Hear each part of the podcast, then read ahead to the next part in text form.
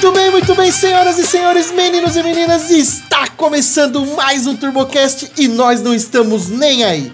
Eu sou o Guedes e hoje nós vai brincar de carrinho. Eu sou o Rômulo e criança nenhuma sonhava com um carrinho desse. Eu sou o Woody e na escala 1 por 18 eu tenho 10 centímetros e meio. Eu sou Adalberto e eu sou um colecionador de miniaturas de carro de corrida, focado mais em Fórmula 1 e em várias escalas. Eita pô! Sente o peso do negócio, galera. Aproveitando, não esqueçam de nos seguir em nossas redes sociais, por exemplo, o Instagram, arroba TurboCast Online, deixar aquele like, colocar para nos seguir e também nas plataformas onde vocês nos ouvem, Amazon Music, Google Podcasts, Spotify e afins. E também compartilhem com familiares, amigos, bichos de estimação. Não esqueçam de deixar um efusivo abraço pra gente. E além de ter que ler e-mail, eu venho aqui pedir e-mail. Vejam só, você que nos ouve e gosta da leitura de e-mail, mande aqui a sua história para nós lermos aqui nos e-mails dos ouvintes. turbocastonline@gmail.com e bora para leitura de e-mail. Rapaz, que prático, que sucinto que foi dessa vez. Ah, não, eu sou o bai bola, cara. Eu eu não aguento.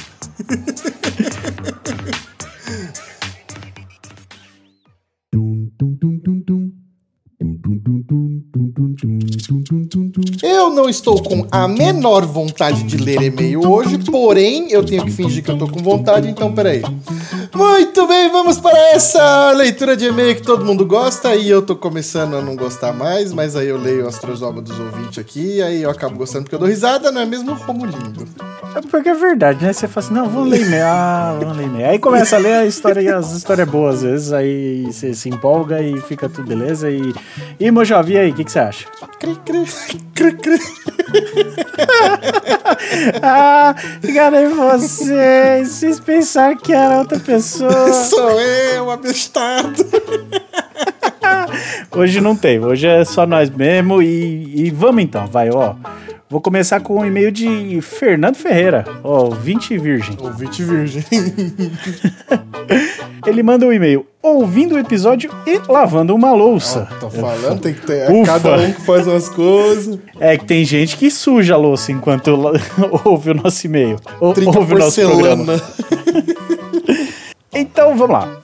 Fala galera, estou há um tempo querendo mandar e-mail e dizer que dou muita risada ouvindo vocês. E embora vocês achem que não, estamos agregando algum tipo de conhecimento. Eu acho que era agregando. Eu, eu acho que ele quer dizer que a gente tá agregando algum tipo de conhecimento. Pra nós, né? Então, não sei. Aí é ele que tá dizendo também, né? Tem que ver. Repassando, mas não tá repassando Eu nada. acho que, mano, a gente tá agregando uma coisa aqui que é muito sério e muito importante pra um ser humano brasileiro, mano. O quê? Pontuação, viado. Eu acho que nisso a gente tá agregando. Porque a gente tá ensinando aqui como que se pontua um e-mail na hora de Esse, digitar. Acho esse aqui tem, tem potencial. Já vi umas vírgulas, já vi uns negócios aqui. Esse, é- vamos, vamos lá, professor Pasquale Moldion. Vim através do TK e desde então ouço vocês sem perder um episódio. Porra, tá. Esse é raiz, Guedão. É, Do, do TK, é terceiro, quarto episódio, esse é raiz. TK antigueira. Sempre fui fanático por carro. Abre parênteses, todos os tipos de carro. Fecha parênteses. Mas a grana curta sempre me fez fazer escolhas racionais e com isso tenho um Fiat Punto. Um ponto fraco na garagem como Daily Drive. E tem a pachorra de dizer que é escolha racional. Eu não sei se é muito racional essa sua escolha aí. Depende, depende. Como é que ele chegou pra você, né? Vai ver um precinho, na parcelinha. É, aí... então, ó, tá vendo? É, isso aí é um ponto muito importante, porque vocês ficam me julgando de eu ter pego um Gol 1000 CHT, mas é, é- foi muito pela proposta do que pelo carro, viu? Agora você vai falar que foi racional. Não, não tô falando que foi racional, tô dizendo que foi na parcelinha. Na parcelinha, mano, se você me oferecer um casal de periquito, eu compro, viado. Mano, e o, e o ponto, se for um 1.4 é uma tristeza. Meu Deus do céu, velho. O carro só bebe, anda nada. Não, É- ele tá falando que é um ponto fraco aí, deve ser ponto zero. não, não tem ponto 1.0, não é possível. Será? 1.4, 1.4 já é sem condição. Eu acho que é 1.4. Se você tá falando que 1.4 já é sem condição, imagina 1.0. É sério, mano. Eu acho que o carro faz uns 8. Ué? É ridículo. E não anda, é pesado, é triste. Porém, no começo do ano, olha, não, o Guedes, eu vou, eu vou falar as vírgulas, cara, porque merece, ó. Porém, vírgula, no começo do ano, vírgula, aprendam, aprendam com o Fernando. Eu e meu pai compramos um Fusca 1980 motor 1300. Famoso militrinca. Militrinca. Mas, mas como ele quem pagou, fiquei sem jeito de fazer as modificações. Vírgula. Então, vírgula. Ah, Esse cara merece um prêmio. há cerca de um mês comprei o meu Fusca, porém 1981, também com motor 1300. Então a gente tem um 80 e um 81, tá ali, é pau a pau. É, o do pai é melhor, porque o do pai é um ano mais antes. Mas é muito Fusca, é uma garagem só. meu gosto por Fusca vem desde que eu tinha 15 anos. Quando eu tive meu primeiro carro. Abre parênteses, carro não. Fusca. Fecha parênteses. é, o rapaz tem consciência. E como eu era menor de idade, depois de uma discussão com meu pai, ele vendeu. Porra! Já vi tomar o Playstation, já vi não deixar sair na rua agora. Vai ficar sem Fusca. Ó, mas com 15, 15 anos. com 15 anos ter um Fusca é. Puta que pariu, é paizão, hein? Pô, com 15 anos você tem um Fusca, dá pra, dá pra comer gente? De Fusca não sei não. Depende Mas com se você 15 nasceu. anos, Guedes. se você nas- Então, mas se você nasceu na década de 70, 80, até dá. Hoje em dia não dá, não. Será? Se Eu- você chegar na escola, Não vai. sétima Não, série, não, você não, chegando não. de Fuscão? Não, não vai colar. Em 2021 não, vai colar. Não, caralho. Esse era um 1967, que hoje valeria uma boa grana pelo estado que estava. Mas ele não estaria no mesmo estado hoje que estava naquela época. Veja bem, você teria carcomido esse carro, eu tenho certeza disso. Sendo assim, desde então, eu dizia: preciso ter outro carro. Hoje, meu Fusca está com escapamento capetinha rebaixado e com outros O acessórios. que, que é escapamento capetinha? Boa pergunta. Ele mandou a foto aqui que vai estar lá no coisa dos ouvintes. Eu acho que é esse aí que tá aí no carro dele. Tem duas saídas, deve ser um 4 em 2 barulhento. É, é tudo que eu sei. Ainda não tive tempo de andar muito com ele e mexer. Mas espero fazer isso antes de me aposentar. Caralho! Quantos anos esse moleque tem? Ô, senhor Fernando, espero que dê tempo. Pô, mas vou falar pra você, mexer com Fusca não é barato não, viu? Tá ficando cada dia mais complicado. Pior que é mesmo. Um forte abraço a todos e parabéns pelo programa. PS, manda um abraço para o meu amigo Luan, com M. É o primeiro Luan que eu vejo Nossa, com M no eu final. também, viado. É a primeira vez que eu vejo o Luan com M. Aqui de Curitiba, que também ouve vocês e digam a ele que ele tem apenas um Polo 9N e não um Race Car. Deve ficar tirando onda com essa. Mano, ai meu Deus, eu falo ou você fala? Mas dono de Polo também tem esse Nossa, problema aí? mano, tem, mano, ele tá piorando. É o novo, o novo dono de Up, mano. É o pol, poleiro.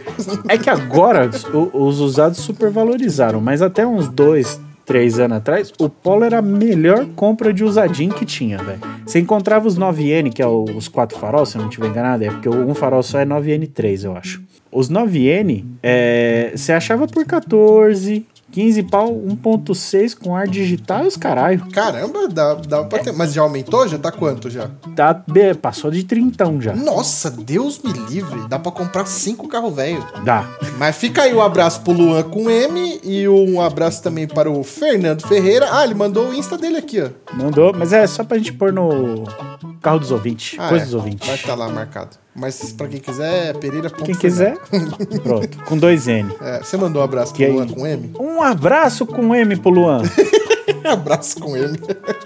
Vamos para o próximo e-mail que é dele. Vejam só, cara, ele tá mandando mais e-mail do que o Nilson aqui, bicho. Aliás, faz tempo que não veio um do N Nilson, né? Nossa, não fica lembrando. Ele vai ouvir esse O que será que episódio, ele aconteceu com o N mandar. Nilson?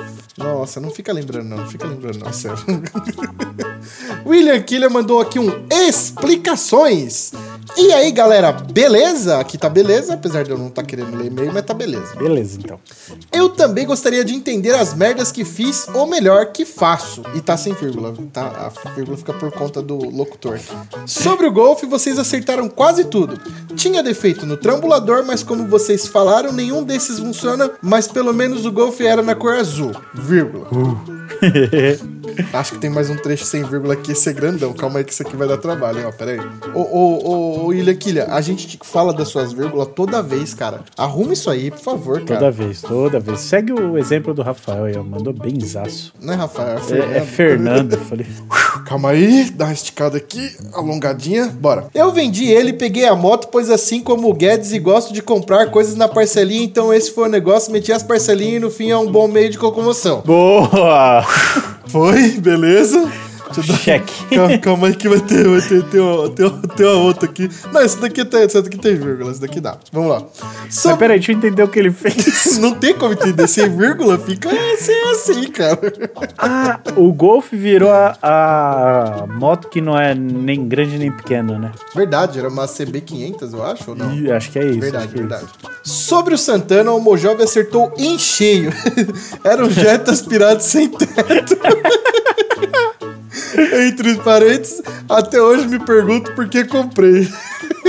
Eu me pergunto também. Tirando o meu Gol G4, todos os carros eu me pergunto por que, que eu comprei. Mas de tudo que ele fez, o Jetta é o menos pior, É, vai. então, mano, é, puta, tá moscando, cara. Tá moscando. Vai por mim que tá moscando. Mas há alguns meses eu fiz outra merda. Entre parênteses, sim, eu consigo. Comprei uma Tiguan 2.0 TSI que bebe o mesmo ou quase igual a Explorer do cavalo.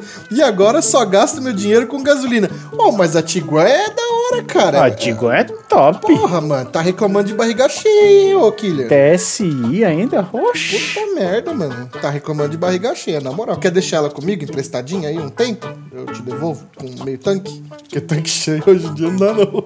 E que cor que é? Por quê? É, é branca. Tiguan na mão de vagabundo é branca. É verdade, pior que é mesmo, né? 89,9% das tiguas são brancas, né, mano? Impressionante. Vai ver, a, a branca custa 70 e qualquer outra coisa, qualquer outra cor, 125, tá ligado?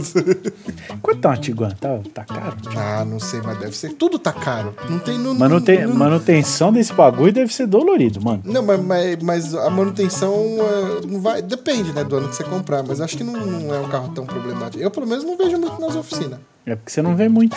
Não, na verdade, não vê muito nas oficinas porque eu não comprei. Porque o dia que eu comprava, eu comecei a ver um monte, né? Sempre assim.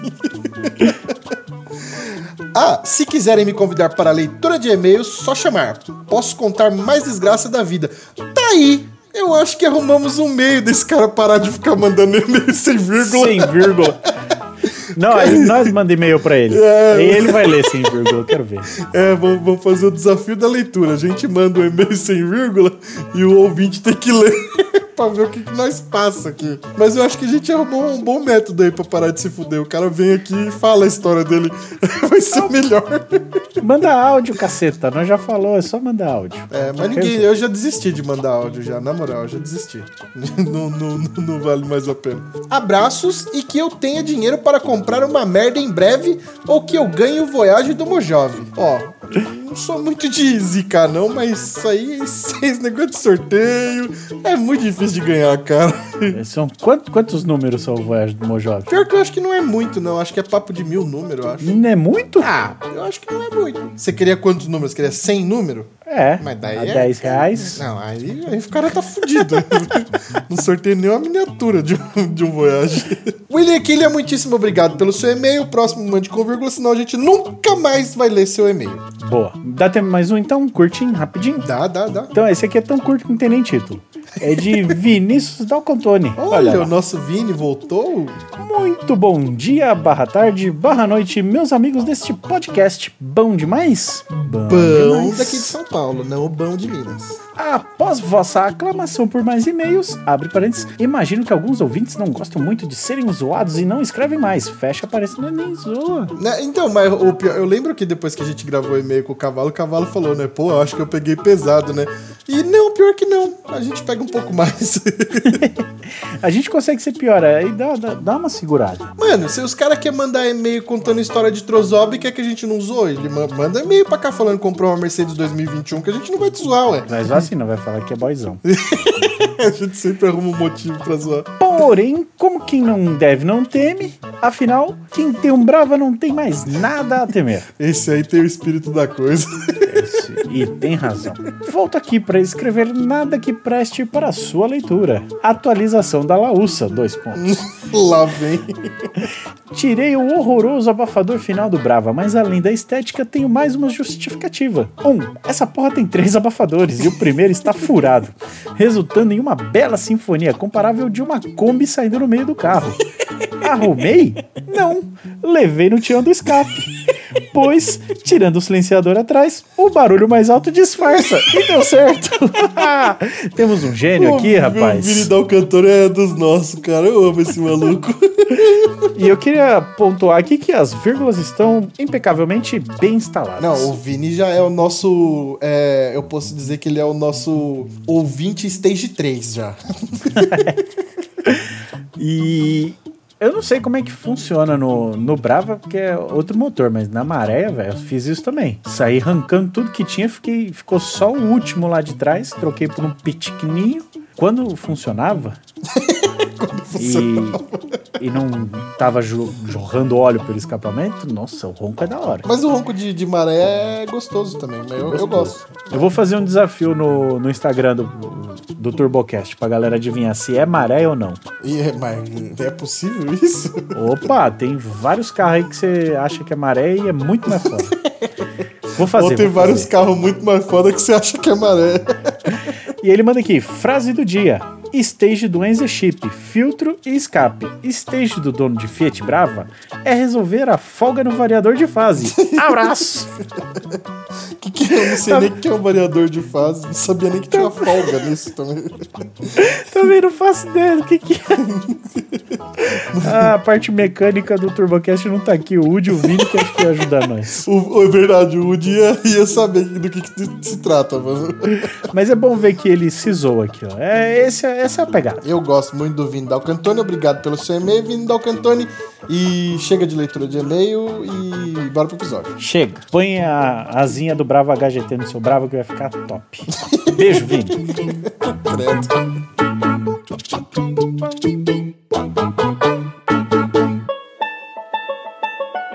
Muito bem, muito bem, senhoras e senhores. Esta semana nós teremos toda a Fórmula 1 que você já viu, já imaginou e cabe dentro de um quarto. O convidado para o programa é um colecionador que, porra, eu vou falar pra você da inveja da coleção do rapaz. Hoje falaremos sobre carrinhos com Adalberto Campos. E aí, Adalberto, beleza? Tudo jóia, e você? Tudo bom. Beleza. Ô, é errado chamar de carrinho, mano, porque da outra vez que a gente chamou de carrinho lá com o cara da Eagle Field, deu, deu merda. Rapaz, é carrinho de impressão que é brinquedo, é coisa de criança, né? E, e não é? colecionismo, é coleção mesmo. É, meni- é um hobby, é um passatempo, inclusive, pra adulto, né? Para pessoas já que é, apreciam o automobilismo e, e quer ter um- uma, parte do, do você uns autódromos por aí dentro de casa. Caraca, que da hora. Mas e não tem, não tem aquele sobrinho, a criança que sempre pede pra brincar com? Pera, qual o nome que eu uso? Qual o nome que eu uso sem ser ofensivo? Pra não falar carrinho. Não, miniaturas. Com as miniaturas. Tem- Miniatura. não, não rola aquele sobrinho que, sem querer, alguém destra- deixa a porta destrancada e a hora que você olha tá lá brincando com a miniatura? Não, mas aqui, ó, tá todo mundo já treinado, escolado e adestrado já para entrar aqui e não mexer em nada. eu tenho, eu tenho um, uma área, um cômodo aqui, aqui na minha casa, né? É, é um quarto que fica em cima de uma edícula e ele fica trancado, as sete chaves aqui. E a minha prateleira, ela é todinha blindada com vidro de fora a fora e do chão até o teto. E todo mundo que vem aqui é um prazer receber todo mundo, amigos, filhos de amigos, parentes, todos. Eles já sabem como é que funciona. Ele fica só na vitrine e vê do lado de fora, não tem acesso a- para pegar com as mãos. Isso aí já é pra nenhum enxerido botar o dedo, né?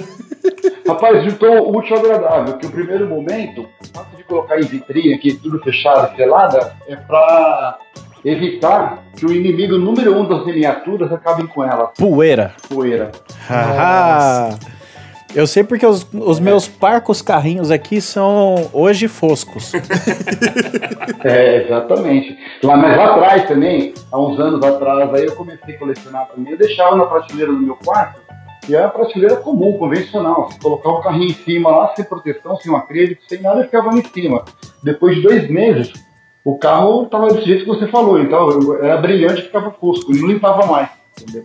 Agora, com a vitrine aqui, não. Então, se eu quiser limpar o carro aqui, tirar para fora, limpar a miniatura daqui um ano, ela tá do mesmo jeito que eu deixei um ano atrás. Ô, ô, ô, Adalberto, a gente tem o costume de ir voltar com as histórias aqui do TurboCast e, e vamos ver se a gente consegue construir um episódio do começo ao fim com uma história bem contada. Jamais. É, eu também acho muito difícil porque nós não, não, não tem tanto foco assim. Mas como, como que, que começou isso? Você, você já virou e falou, não, eu vou ser colecionador de miniatura? Ou como que conta a sua história por trás dessa coleção? Ó, eu na verdade, ó, eu comecei a gostar de carro de corrida, principalmente Fórmula 1, em 1991. Eu tinha 19 anos na época, estava na fase final do serviço militar do Exército, né? Uhum. E, e o, o comandante-geral da companhia nossa, o Coronel Álvaro, na época, ele tinha uma empresa de segurança privada e ele que cuidava da segurança na, na Fórmula 1 do GP Brasil.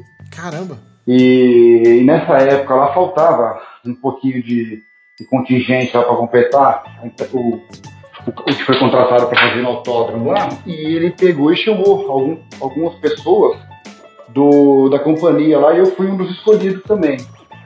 E foi quando eu peguei, fui para o autódromo em março de 91 e tive contato direto com todos os carros, com os pilotos, inclusive com Ayrton Senna, que tenho fotos dele tudo. E ali começou. Eu fui lá não sabia nem, nem quem que era a McLaren, quem que era o Williams, quem que era a Ferrari. Eu vi o carro achava bonito, vi o carro vermelho achava que era Ferrari, vi o carro branco achava que era McLaren. Já, já, já era mais ou menos assim. Entendeu? E, e de lá para cá começou. Aí eu comecei a acompanhar, ver na televisão, Aí eu via os pilotos rodando corridas, o mundo inteiro, pô, curtei aquele cara, pô, tirei fotos com aquele. Aí começou a seguir ali e comecei a pegar um, um amor pelo, pelo, automobilismo, né? Mas a, a, a, coleção começou com começou criança, com, com aquelas. Com esses ah, carros mais, com os mais normais que a gente tem, ou, ou, é um negócio que despertou depois de grande? Eu comecei a comprar, na verdade, primeiro, primeiro os carros de rua é, tipo BMW, na escala 1 por 18, né? BMW, aquele é, Mustang, aquele é, Dodge Viper, né? Aqueles carros mais de rua, mesmo esportivo, que eu gostava, né? Os e... normais que o Romulo disse. É, os carros normais. É, é os, os, como é que é? Os Maisto, Burago, que é o que a gente tem, tem que vinha do Paraguai. Isso, exatamente, essa linha aí. Algum, algumas, algumas mini chances, né? E assim vai, né? E aí chegou uma época, eu, eu já namorava com a minha atual esposa, tudo, aí começava a ter prioridade, comprava um de vez em quando, aí ia levando assim. Aí com o tempo chegou o meu filho, e aí você já viu, né? Eu já deveria ter na época por volta de uns 60 carros mais ou menos. E ele tirava todos os carros da prateleira, colocava tudo em cima da cama e falava que estava arrumando e que estava limpando. Aí você voltava lá, já não tinha roda, já não tinha porta, entendeu? Assim foi. Aí eu desanimei. aí eu postei um pouquinho a coleção, aí foi passando o tempo, eu retomei, aí retomei já para um negócio um pouco mais sério mesmo, um moleque já crescido também. E em meados de 2007, 2008, por aí. E de lá para cá começou. Então a minha coleção é bem diversificada mesmo. Eu tenho, tenho foco aqui ó, em colecionar só McLaren, só Ferrari, e nas escalas 1 para 18, 1 para 43. Eu tenho, hoje eu tenho todos os campeões mundiais de Fórmula 1 desde 1950 até o ano passado, tanto em 1 para 1 para 43 como 1 para 18 também. Caraca! No total você tem é. quantos carros? Quantas miniaturas? Hoje está beirando entre carros e capacete, assim, eu tenho coleção de capacete também, um para dois e um para um. Nossa. Por volta de umas 1.300 peças. Né? Caramba, então esse quartinho aí na edícula é um senhor quartinho. Não é, pelo contrário. Deve ter aqui o. Deve ter uns 3 metros por quarto, uns 12, 15 metros quadrados, é um quarto pequeno. É que eu, eu aproveitei bastante o espaço com as prateleiras e ela começa do chão e vai até o teto. Tá, que da hora. E é bem iluminada, eu coloquei é, cada, cada prateleira ela tem uma iluminação própria em linha, com LED embutido, com acrílico leitoso por baixo, então dá a impressão que é uma lâmpada fluorescente de fora a fora, em todas as prateleiras. Eu não, eu não sei vocês aí, o, o Guedes e o Wood, mas minhas primeiras miniaturas de, de, de carrinho, miniaturas de carro, né? É, era um cara que vinha do Paraguai. Aí ele trazia aquelas. Viam? Era um plástico com um monte de, de carrinho de fricção. E era sempre os mesmos carrinhos, só mudava a pintura. Eu acho que eu tinha uns quatro, do mesmo com a pintura diferente, e eu não faço a menor ideia de que carro era aquilo. Tinha, É isso mesmo. Tinha umas Mercedes, acho que eram umas 190E, que eu lembro que tinha umas duas daquela, que só mudava a pintura. BMW tinha a.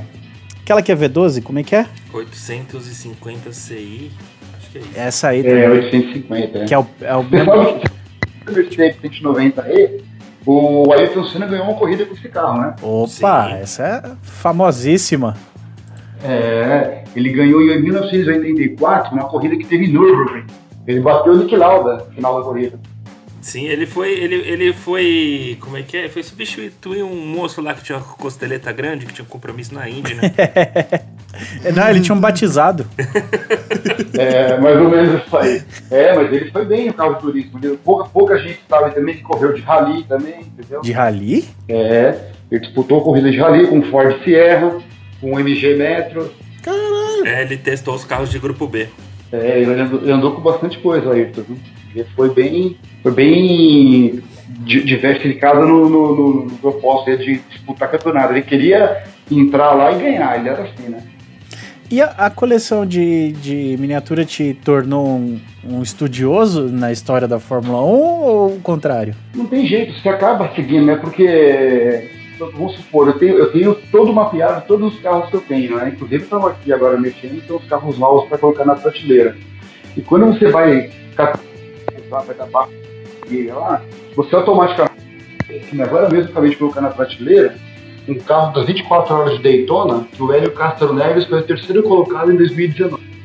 Entendeu? Então, como você vai nomear ele, vai, vai você acaba lendo e a história do carro, a posição que ele chegou, quantas voltas ele deu, então você acaba, é lógico que eu não- vou gravar na cabeça é, 1.300 carros, mas você bate o olho lá, você começa a contar a história do carro, você começa a vir na memória, ah, aquilo lá foi assim, foi assado, foi o ano tal, entendeu?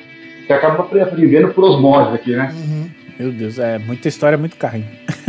Quant- quantos É. carros você falou? 1.300? É, perto de 1.300 agora. Puta que pariu. E tenho, eu tenho alguns carros lendários aqui, né? Eu tenho um carro que tinha colecionador de, de carro de corrida e entende do assunto. Eu tenho um Mazda 787B aqui, ó. Nossa. É um carro, um motor rotativo. Ele ganhou as 24 horas de Le Mans em 91. Com quatro, Hum. quatro esfirras esse daí tem. É, com o John Herbert, é isso aí. É, bom, a gente tá falando dos seus carros, mas a gente não falou o Instagram pra galera aí dando uma olhada aí do que, que Puta. a gente tá falando.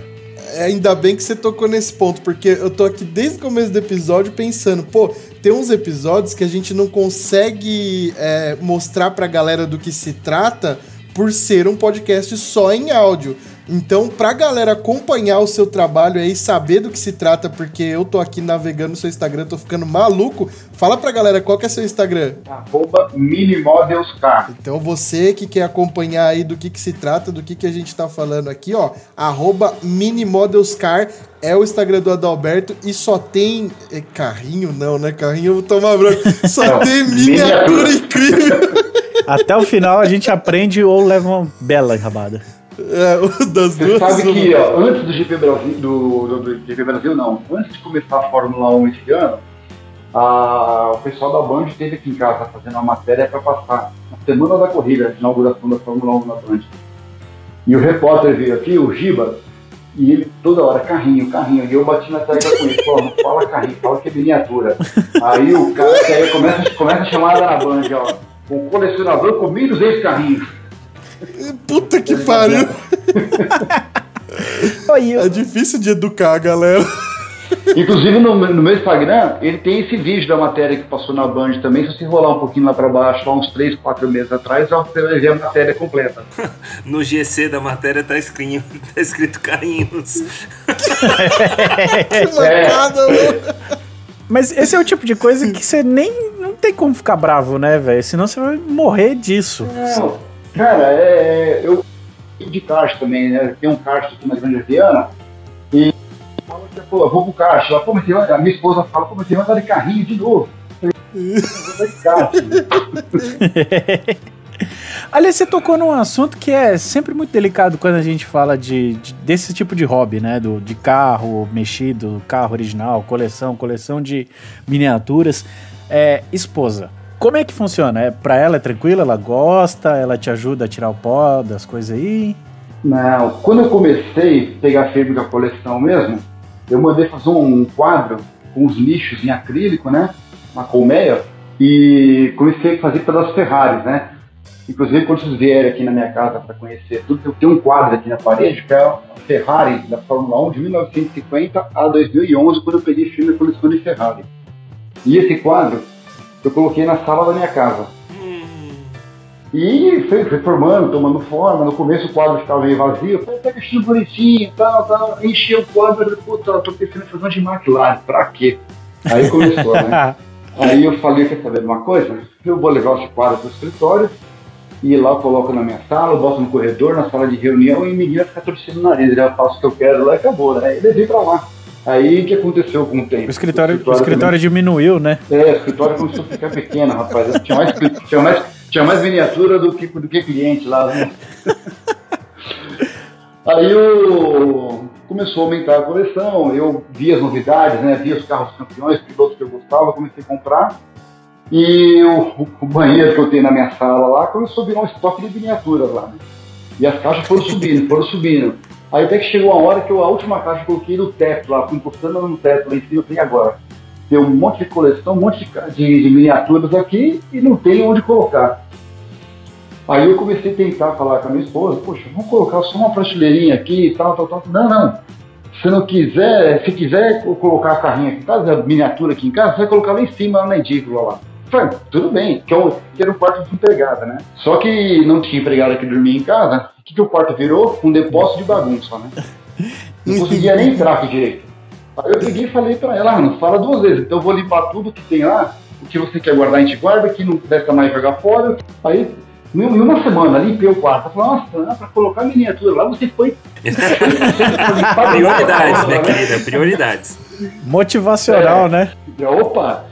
Aí eu esvaziei o quarto, chamei um pedreiro, eu quero uma tomada aqui, eu quero um, um interruptor de luz aqui, comecei a mexer, quero gesso aqui, quero colocar uma luminária.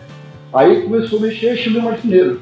Aí ele veio, construiu. Eu, eu- eu- na verdade, eu, eu fiquei estudando com vários marceneiros para ter ideia do que, que eu ia fazer, que eu não tinha ideia do que eu ia fazer ainda.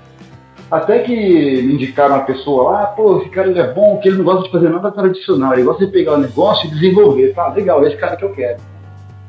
Aí colocamos no papel, peguei a, a sala aqui, risquei na parede, ó, quero a prateleira nessa altura, nessa altura, nessa altura, nessa espessura, comecei a marcar a parede todinha. E ele foi, foi desenvolvendo, pegou ah, a parte de vidro aqui, que fecha a prateleira de fora a fora, ela é um estilo, é, é um, é um- é um sistema espanhol, é tipo aquela sacada de sabe, você vai repolindo uma folha em cima da outra para abrir a sacada em cima. Uhum. Então, é mais ou menos assim, ó, eu abro uma porta, jogo em cima, dois, dois jogadores uma em cima da outra, eu abro a prateleira de fora a fora.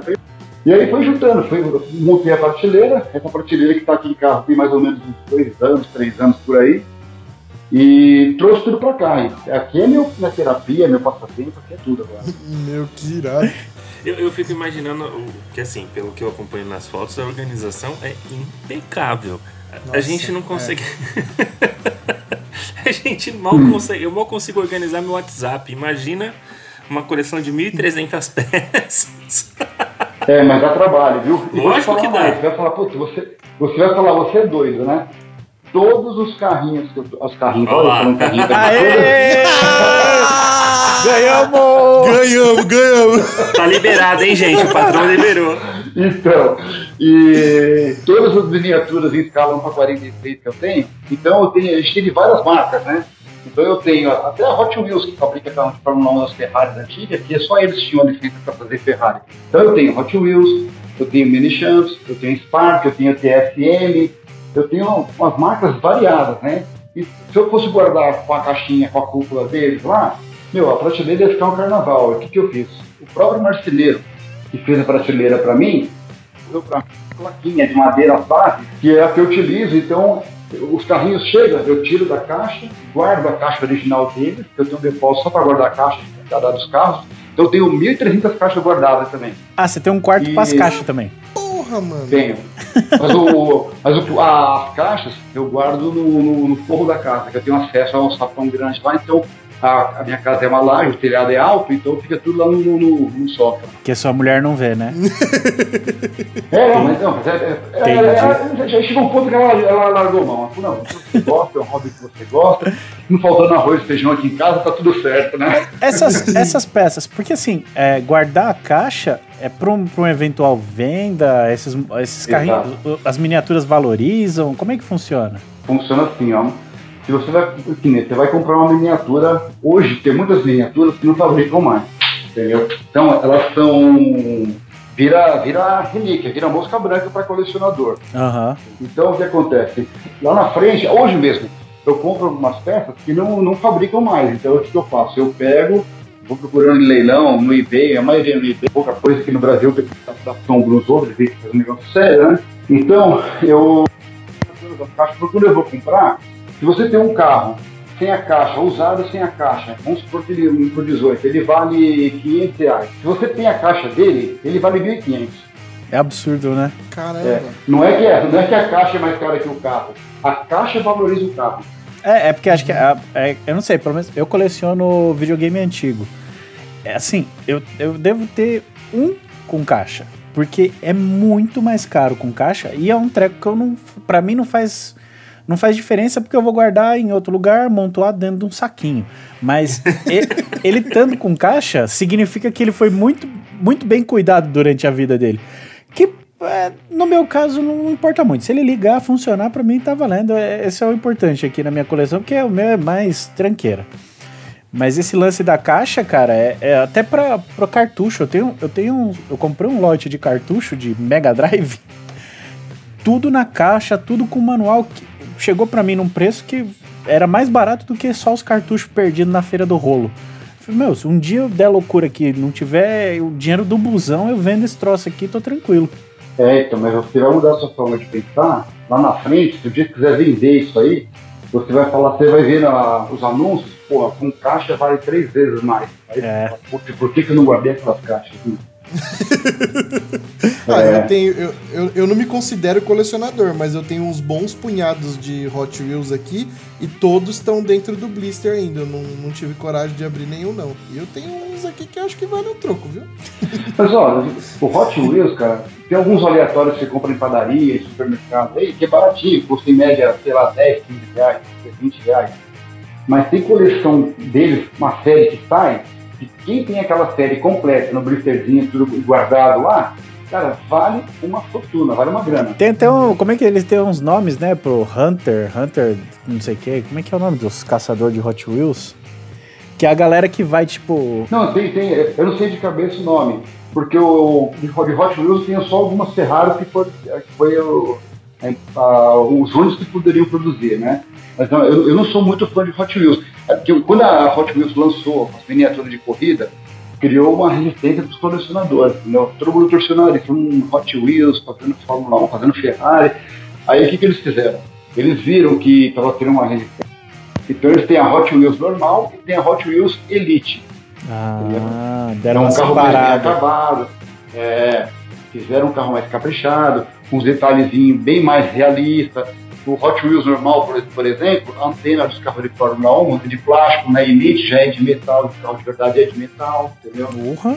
É, então já começaram a fazer uma, uma linha exclusiva. O pneu da Hot Wheels, você vê que ele tem uma divisão no meio, ele é meio brilhante. Da Elite, ele é, um, ele é borracha mesmo e ele é lixado, simulando o fim de corrida, por exemplo. Nossa. É, é, não, mas es- esses Hunters, Hunter não sei o que que eu tô falando da- do Hot Wheels, é para aqueles, pros pequenininhos mesmo, pros de blister. O que que acontece? Eles lançam no meio dos lotes um que é raríssimo, de uma edição limitada com um pneuzinho de borracha. Aí os negros vão na PB Kids e mergulha naquela pilha lá e fica caçando, porque às vezes tá lá no meio lá. Exatamente, é isso mesmo. Essa é a brincadeira da Mattel, deixar os, os grandão se matando no meio das crianças lá. Tipo o pra que eu achar. fazia em desmanche pra achar peça de Peugeot? Isso. Entendi. Só que o Hot Wheels vale dinheiro. Exatamente. A diferença é essa. Tem, custom, tem, tem customizador de Hot Wheels também. Cara, tem, eu tenho uma brasilinha toda fuçada de Hot Wheels aqui. E é com rodinha exclusiva, abaixo, até o vidro é de outra cor. Eu não faço ideia de como é que fizeram isso, mas é incrível o carrinho. É, é bem legal. Não, é um artesanato, né? Sim. Eu vou é. mandar uma foto da minha brasilinha aqui pra Ô, vocês. ô, ô, Adalberto, você falou que você é um dos caçadores aí, né? Que você procura no eBay, procura aqui, procura ali.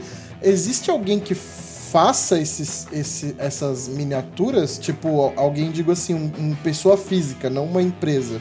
Porque eu sei que tem uma galera que compra umas miniaturas e, inclusive, tipo, customiza. Tipo, troca roda, troca pneu, coloca isso, coloca aquilo. E aí eu fico imaginando, se tem gente que faz esse trampo de mudar as coisas, será que tem alguém que constrói do zero? Tem. Eu tenho aqui por volta de uns 15 carros que foi o modelista que fez para mim, que não foi produzido por nenhum fabricante. É, um exemplo, eu- pouca gente sabe que o Roberto Pupo Moreno ele testou a Ferrari de 88 do Michele Alboreto, entendeu? É, então eu, eu- ele, eu tenho um modelista que ele fez para mim a Ferrari de 88, o teste do Moreno, inclusive ele está amarrando o capacete no, no, no carro. Ah, é. Eu ia, eu ia te- inclusive te perguntar sobre isso. Agora se liga, Guedes, eu vou me superar. eu vi que você tem uns carrinhos que tem inclusive os hominhos.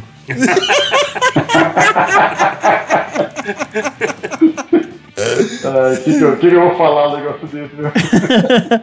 Não, mas ali, ali tem algumas situações que eu imagino que sejam os carrinhos, o- as miniaturas que já vêm com os pilotos dentro, né?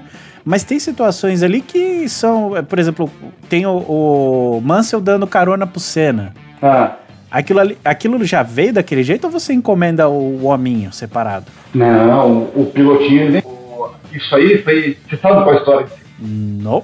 Carro? Aí foi o seguinte: teve uma corrida em 1991 em Silverstone e o, o Senna, faltando acho que uma ou duas voltas para acabar a corrida, ele ficou o quê? E o Mansell ele vinha em segundo. E o que aconteceu? O Mansell ganhou a corrida. Aí ele deu, passou a bandeirada, tudo, tá, e o Senna lá no meio do circuito lá para trás. Ele deu a bandeirada, cruzou a linha de chegada, e deu, aí dá mais uma volta e ele encontrou com o Senna no meio do caminho na pista lá. E ele encostou o carro e o Senna, para não ter que esperar vir alguém recolher ele e voltar a pé para os boxes, ele subiu no carro do Mansell e pegou a carona. Na verdade eu sabia, mas é que eu queria ouvir a sua explicação. e depois o Mansell tomou a punição, porque não pode fazer isso. Exato, é. não pode, né? Não pode hoje. Na época não tinha regra para isso, não. É, então, ele Sabe- tomou a punição depois, porque também não tinha regra, mas. Ou seja, já era, um- É, já tinha parado de correr, né, quando tomou a punição. é, já era uma. Como é que eu posso dizer? Uma, uma amostra do quão chato ficaria. é verdade. Eu, eu até mandei aqui pro pessoal no chat a, uma que é o Hamilton comemorando em cima da Mercedes. Eu acho essa a mais legal da- das que tem o hominho. É, então, esse aí é o campeonato de 2015. Ele, no seu último GP que ele foi campeão, não sei se foi no México ou nos Estados Unidos. Acabou a corrida, ele subiu em cima do, quase no bico do carro lá e comemorou lá, né? Aí, aí reproduziram essa cena e fizeram a miniatura. Essa, mas essa já vem com o Hamilton ali? Já, já vem assim, já. Essa, é, essa já vem assim. Ah, eu achei, eu achei que você tinha encomendado ele. Não, isso aí, isso aí já veio assim, isso aí é da, é da Mini Champs esse carro. Ah, alguém já ofereceu uns trocos pra você já? Nos carrinhos ou barra na coleção inteira aí alguma vez? Não? Porque eu tenho um pouco de interesse aí nesse com o Hamilton aí, viu? Não, ó, se eu te falar uma coisa, você não vai acreditar, né? Sabe que já tentou comprar um carro comigo já, só que na época eu não sabia quem era ele. Eu peguei e falei, ah, vai lá, dá uma olhadinha nos stories, vê se tempo você quer fazer, mas mais ou menos assim, eu falei pra ele. Steve Jobs. O, o Zac Brown, cara. Sabe quem é o Zac Brown? Ah, não, mentira. Eu não sei quem que é Zac Brown. É do BT, BTS, BTS. É o Zac, o Zac Brown, CEO da McLaren hoje. Ele é Ah, acabei de ver aqui no Google, ó. Diretor executivo das McLaren. Eu não vendia, eu dava um pra ele. Eu dava um pra ele e falei, agora me empresta uma McLaren. Vamos trocar. Você Então, tem, eu- tem uns carros que me interessam também. Vamos ver o que dá pra fazer. É, vamos É, ó, é isso. Caraca, E mano. ele, ó, se você olhar aí, ele segue a Mini Models Car. Que da hora. Que moral, hein, mano? Puta Opa. merda, mano. Mas que carrinho, que, que miniatura ele queria? O- Eu vou aprender a falar até o final. Ele queria comprar uma miniatura, uma Ferrari do Nick Lauda. Hum, Ué. Mas peraí, Ué, ué. traindo o É, qual o movimento? problema? Não, porque o, o Nick Lauda, ele foi piloto da, da, da McLaren também. Só que eu acho que deveria ter essa McLaren já, e o Nick Lauda era amigo particular dele, ele queria a Ferrari. Mas qual a Ferrari? A Ferrari de 75. Ah, mais O bonita. Lauda foi, é, foi o primeiro campeonato dele. A bigoduda lá. É, que tem uma entrada de ar, um tubinho em cima lá. Ela é bem legal. Esse carro é o mais esquisito, mais legal da Ferrari. Esse, Eu esse, esse é o- esqueci. Não, esse, esse, pro, esse pro brasileiro, ele é esquisito, mas é o mais legal, porque todos os saíram nessa época que tinha Ferrari no autorama, era sempre essa Ferrari do Nick Lauda que tinha. Ah, não, eu sou da. O meu autorama era o do Senna. Era. A McLaren já era MP44, eu acho. E eu, eu tô É, tentando lembrar o outro, acho que era a Ferrari o outro. É, deveria ser a, a McLaren, as duas, a McLaren do Senna, que brigava com o Senna na época era o Prost também, né? Então as duas McLaren. Cê, deixa eu ver aqui, eu vou descobrir agora. Ah, enquanto o Rômulo vai descobrindo, eu vou mudar de assunto aqui um pouquinho. Qualquer coisa a gente volta lá e a história que a gente tava construindo já ficou pra trás. É, eu vi. Eu vi aqui um, um, um NSX desses mais novo aí, um GT3, que assim, né? Beleza, que a gente tá falando de um carro de corrida, mas não é um carro de Fórmula 1. Você tem um, um apreço por esses carrinhos mais normais, entre aspas, ou você tem por ter? Porque eu vejo que, sei lá, 90 e todos por cento da sua coleção são miniaturas de carros de pista mesmo, né? Você não tem, por exemplo, uma- um Fusca 75 aí, tem? Não, Fusca não tem nenhum nome. Fusca é Só tem né, carro mano? só. Até pra miniatura. Eita, foi mal, gente. Desculpa aí. Não. Eu tenho um Fusca de verdade, meu, entendeu? Minha infância foi dentro de um Fusca, meu pai sempre teve Fusca, e eu tenho hoje um Fuscão 72, 1500, aquele, aquele amarelo. Besourão? Bi- É, o Fuscão, meu. Eu tenho, eu tenho um desse aí, tá comigo há uns 5 anos já, tá com 50 mil quilômetros originais, o carro não tem um ferruginho, ele é 100%. Caramba. Você não quer um Uno com ar-condicionado gelando, não? do lasanheiro. e as motas? Você tem as motas? Você só tem carro e, e você, não sei se você tem mota, mas você tem carro, capacete, tem mota também ou não? Não. É, se você tiver fácil de olhar o Instagram aí, dá uma olhadinha, é, Mini Models Bike. Ma- mas isso é seu também? O que? Tem um só Dá de. uma olhadinha que você vai ver. Eu tô com a impressão de que é coisa sua isso aqui também. Já achou aí? Achei. No... Ele tá Então, Mini montando uma de Bike. moto agora. Então, O cara tá é sem do meu freio. amigo. essa é do meu amigo Diego. Ele é um amigo meu, ele é, ele é gerente de pessoa jurídica do Banco Santander. E ele. Então vamos mandar um abraço pra ele, né? Pra ver se ele libera um crédito pra É. gente. Inclusive, é, o nome dele é Diego, né? Diego Campos. Ô, ô, Diegão, o jabá depois aí? É, Diego, entre em contato com a gente aí pra anunciar no TurboCast. Aí ele, pegou- então, ele pegou e tinha várias motos, tudo, ele criou o perfil e falou, pô, vou fazer um mini modo toca o pau, vambora, tamo junto, entendeu? Aí criou isso aí, bem legal a página dele também. Eu já tô seguindo e, aqui já. E, e tá, e ele coleciona capacete também de piloto, só de piloto de moto também, o MotoGP. Pô, Vocês são tudo doido, hein, meu? Doido, Guedes. Doido é a gente, Guedes, que tem uns, uns carros que a gente nem sabe por que tem. Na miniatura ele Tem consegue. explicação. É, porque na miniatura, se ele quiser, ele até ganha dinheiro. A gente só toma prejuízo. A gente paga pra levar nosso carro embora. Mas tem, ó, tem, uma coisa, tem uma coisa que é bem igual entre a coleção dele e a de vocês. É. Não dá pra andar em nenhum dos dois. Ah, faz dá. sentido, Dá, verdade. Eu mandei, eu mandei no, eu mandei no chat pra vocês aí, ó. Tem vários carros de rua de turismo, os esportivos, né? Tem o Porsche, tem o Audi, tem o McLaren, tem o. Lambo, Tem sim. algum Escort ou Uno aí? Escort, só, Escort, o único Escort que eu tenho é o Sierra do Senna. É o único que eu tenho. E o Uno, mas nem, nem pensar, nem, nem passando perto eu quero. Nem, e se o ar gelar? Se o ar-condicionado estiver gelando? Não, o, o tem, ar- não tem ar-condicionado. O meu é tem. ventilador mesmo. O seu tem? Tem? Rapaz, o seu, o seu é moderno já então. Não, é um Milibril 91. Rapaz, hein? Quiser É. pôr na Coragem. prateleira aí, ó. Despertou E interesse, ele né? cabe na prateleira aí, hein? Você merece um troféu, cara, porque você é corajoso. Ó, pra, pra galera que tá acompanhando aí, tá ouvindo a gente falar de foto no chat aqui, isso tudo vai estar lá no nosso Instagram no dia da publicação do, do, do episódio. Mas se você quiser acompanhar aí também, segue lá o Instagram do, do Adalberto, que é arroba minimodelscar. Bom, e se você não tá ouvindo pela primeira vez, você sabe que essas fotos não vão estar no Instagram. A gente sempre esquece. Não, eu vou lembrar, eu vou lembrar. Você É. viu que o cara já, se acu- já, já levantou, né? Quem era o culpado, né, Romulo? Se entregou, acusou o golpe. se entregou. É, Sou eu que publico essa porra. Então, e, dos- e dos, além dos carros, eu tenho, eu tenho bastante capacetes aqui. Eu tenho, eu tenho capacete assinado pelo Nelson Piquet, eu tenho capacete assinado pelo, pelo Lewis Hamilton. Quer vender o do Hamilton? O Do, do Hamilton quer vender? Rapaz, esse, se- esse não vendo, não empresto, não dou. Esse aqui é Ah, uma obra de arte. Esse aqui é uma obra Mas eu de arte. tentei eu- comprar um do, do Raí Caldato lá, mas tá difícil, cara. É, não, o Raí, o Raí não vende capacete, ele só desenha. Quem vende Não, é mas eu o queria comprar o do, o do Hamilton. Que ele o ganhou. Hamilton deu pra, deu pra ele. Eu queria comprar esse. Então, o o que eu tenho autografado pelo Hamilton é o capacete de 2017 que ele utilizou com as cores do Brasil. E eu trabalhei com o Marshall na Fórmula 1 em 2016 e 2017, né? Eu encontrei com ele lá no paddock lá e ele autografou pra mim. É, mas é assim, acho que Hamilton? Dá um capacete aí, é assim? É, não, mas né, é, tu tem que esperar o momento certo, a hora certa, que ele anda escoltado pra cima e pra baixo. Até pra ir no banheiro tem ele de bom humor. Não, mas esse- tem muito disso mesmo, sabia?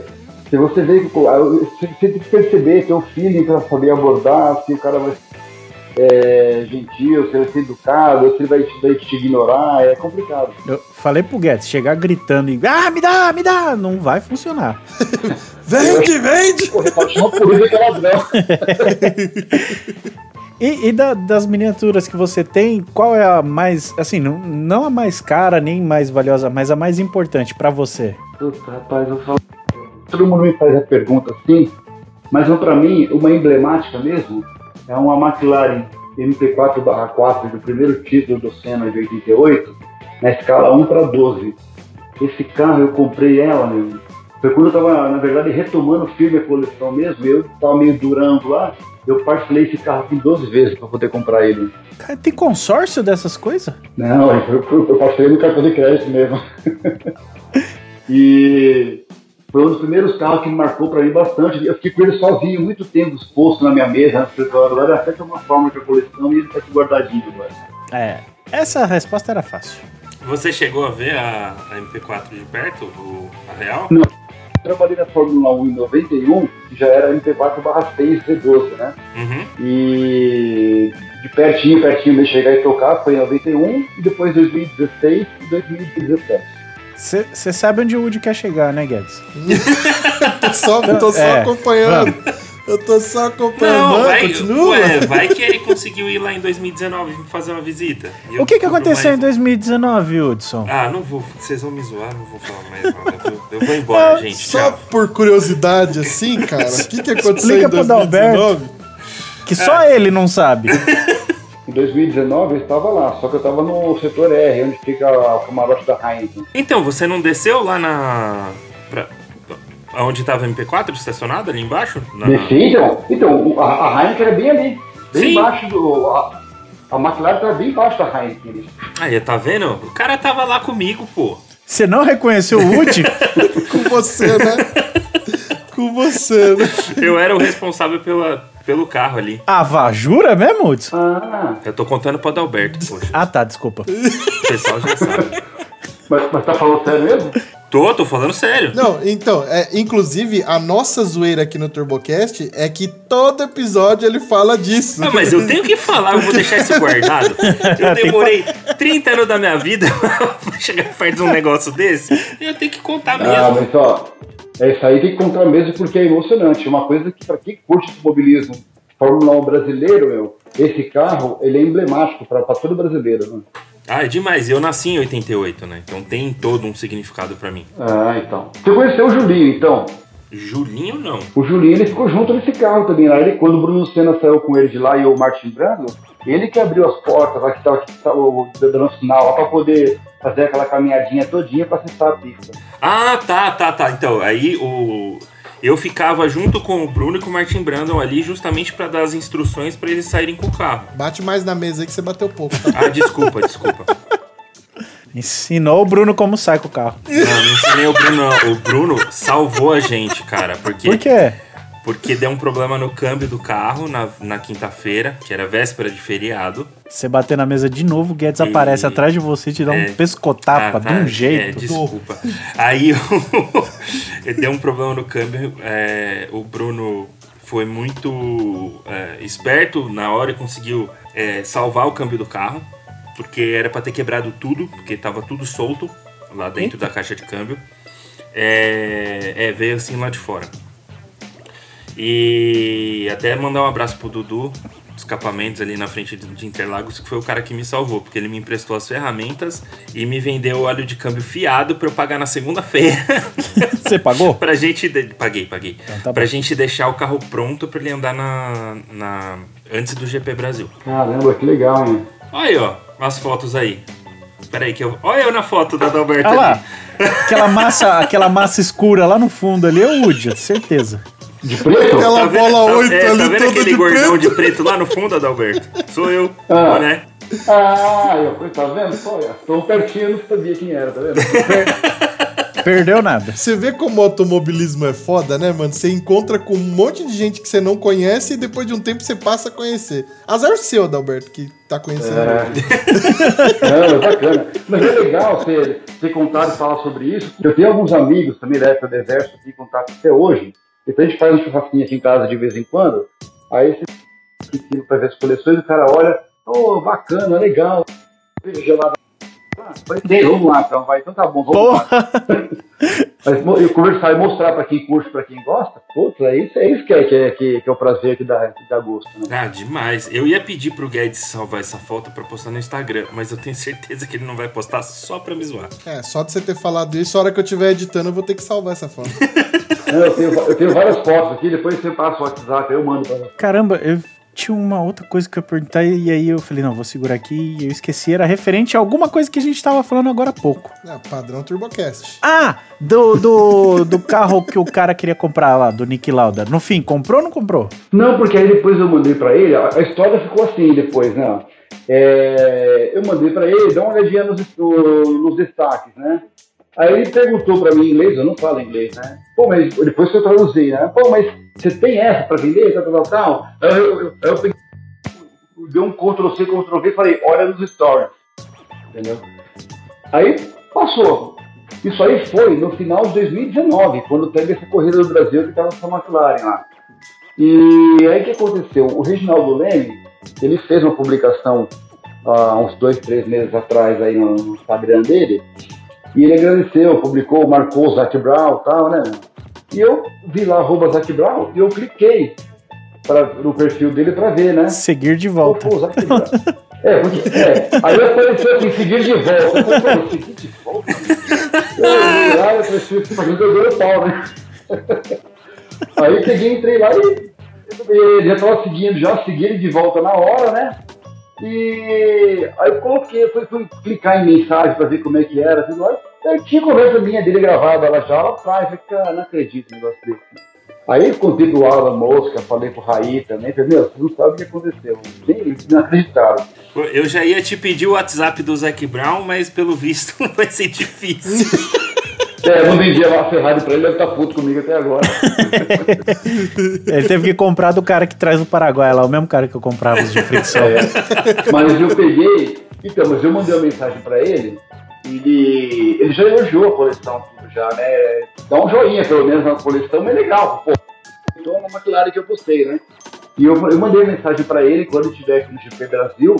Eu falei que eu tô aqui próximo ao aeroporto de Congonhas, que é, pra, é caminho para o autódromo também. E seria um prazer se ele quisesse conhecer minha coleção, né? Ele só mandou um joinha só. Entendeu? Quer dizer, respondeu. Ele leu e respondeu, né? Pelo menos isso. Então, quem sabe, se eu dou uma, uma azar aí de chegar na semana da Fórmula 1, refrescar a memória dele no Instagram, quem sabe ele não, não pega o endereço e não aparece supetão aí, né? Eu de você ia com ela pro autódromo só pra fazer inveja. É. Põe numa correntinha e pendura no pescoço. Mas é bem, é, é bem legal. Aqui na coleção já vieram vários pilotos da Stock Car de Fórmula 1 que já, já conheci a coleção. É, Eu vi que você tem umas peças autografadas, né? Tem várias autografadas. O, o Maurício Sala, que correu pelo, pelo Brasil em Le Mans já várias vezes, vários anos, ele já veio aqui comigo. O Nelson Piquet já esteve aqui. O Max Wilson, que hoje é comentarista da Band, é coach da, coach da, da Porsche, né? O Ricardo Zonta já esteve aqui também. É bem, bem bacana. Inc- Inclusive, você tem uma do Zonta que é sensacional, que é meia meio o carro. Isso, é, uma, é um carro que ele destruiu em, na, na Rouge, em, em Spa-Francorchamps, em 99. Ela é metade branca e metade... É tipo um zíper no meio, né? É, Puxando o zíper de um lado é azul e do outro lado é branco, né? Nossa, esse carrinho eu achei lindo. Quer dizer, essa, essa miniatura. É. Ó.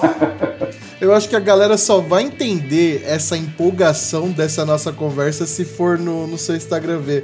Porque, nossa, cara, é um absurdo isso, cara. Puta, eu tô até agora aqui passando no seu Instagram e. Puta merda. E viu? eu e o Romulo, nós somos dois nerds, né? De, de- principalmente década de 90, 80, final de 80 e e 90. Então, é, é, assim, é impressionante. Desde a primeira vez que a gente teve contato com, o teu Instagram, a gente já ficou bem ouriçado, vamos dizer assim. É, no, no- modéstia à parte, né? Todo mundo que vem aqui, ó, elogia bastante, né? Eu não sou o, o maior colecionador, ah, eu nem tenho pretensão disso aí, né? E eu tenho, eu tenho um amigo também, que é o Roberto Altana, que pra mim ele é o maior colecionador que eu já, que eu já fiquei sabendo que eu já tive notícia. Tá? Ele deve ter hoje no acervo dele por volta de 6 a 7 mil miniaturas. Eita, nós! e com bastante carro brasileiro, assim, que nem o teu, por exemplo, tem muitos carros de Stock Car aqui. tudo. Não, a, a minha desde. Vocês têm um grupo no WhatsApp assim? que Vocês ficam, ó, olha só essa daqui que eu tenho. Olha que Tenho, eu achei na tenho, Ucrânia. É, eu tenho, eu tenho um grupo do WhatsApp da Mini Model Star também. Inclusive, esse Roberto ele faz parte do grupo também. Que louco. Ah, quem tem uma, uma coleção também, óbvio que não deve chegar nem perto da sua, porque não- o cara não tem esse foco, é o Rubinho. O Rubinho, uma vez eu vi um vídeo dele do Acelerados, ele mostrando lá uns capacetes deles e alguns carros que, obviamente, foram os carros que ele usou, né? Sim, eu já vi também. Ele tem a Jordan, tem as Ferraris, né? Ele tem a uma Brown. Ele tem a Jordan de verdade mesmo. Ele, ele andou na Bélgica em 94. Esse carro tá lá na Cid, na Cid Moça. É isso que eu ia falar, ele tem uns, uns modelos um pra um lá, né? Tem, ele tem Um uma um. Red É, ele tem é um pra um, né? Ele tem uma Red Bull lá de 2007 ou 2008, se eu não me engano. É um carro que o David. O. Essa, e, sei lá, fez a primeira pole na Fórmula 1 na Bélgica em 94. Que é um carro idêntico àquele que o Rubinho lá que ele quase morreu também um dia antes. Uma lá em Imola. É, é aquele mesmo carro.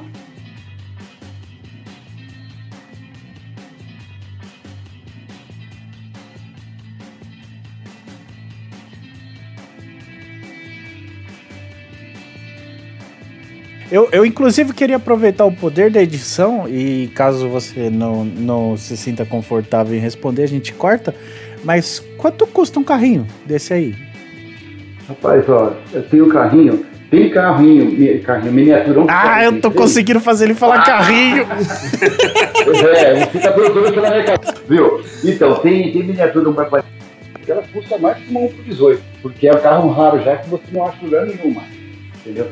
Então, eu vou te falar pra você que a gente tem miniatura aqui que parte de uns 300 reais e eu tenho miniatura aqui que tá por volta de 15 mil reais. Caramba. Cacete! É. Eu paguei 70 reais na minha que eu peguei no, no posto ali que eu abasteci de tanto de pódio, e aí dei mais 60 reais, ganhei uma.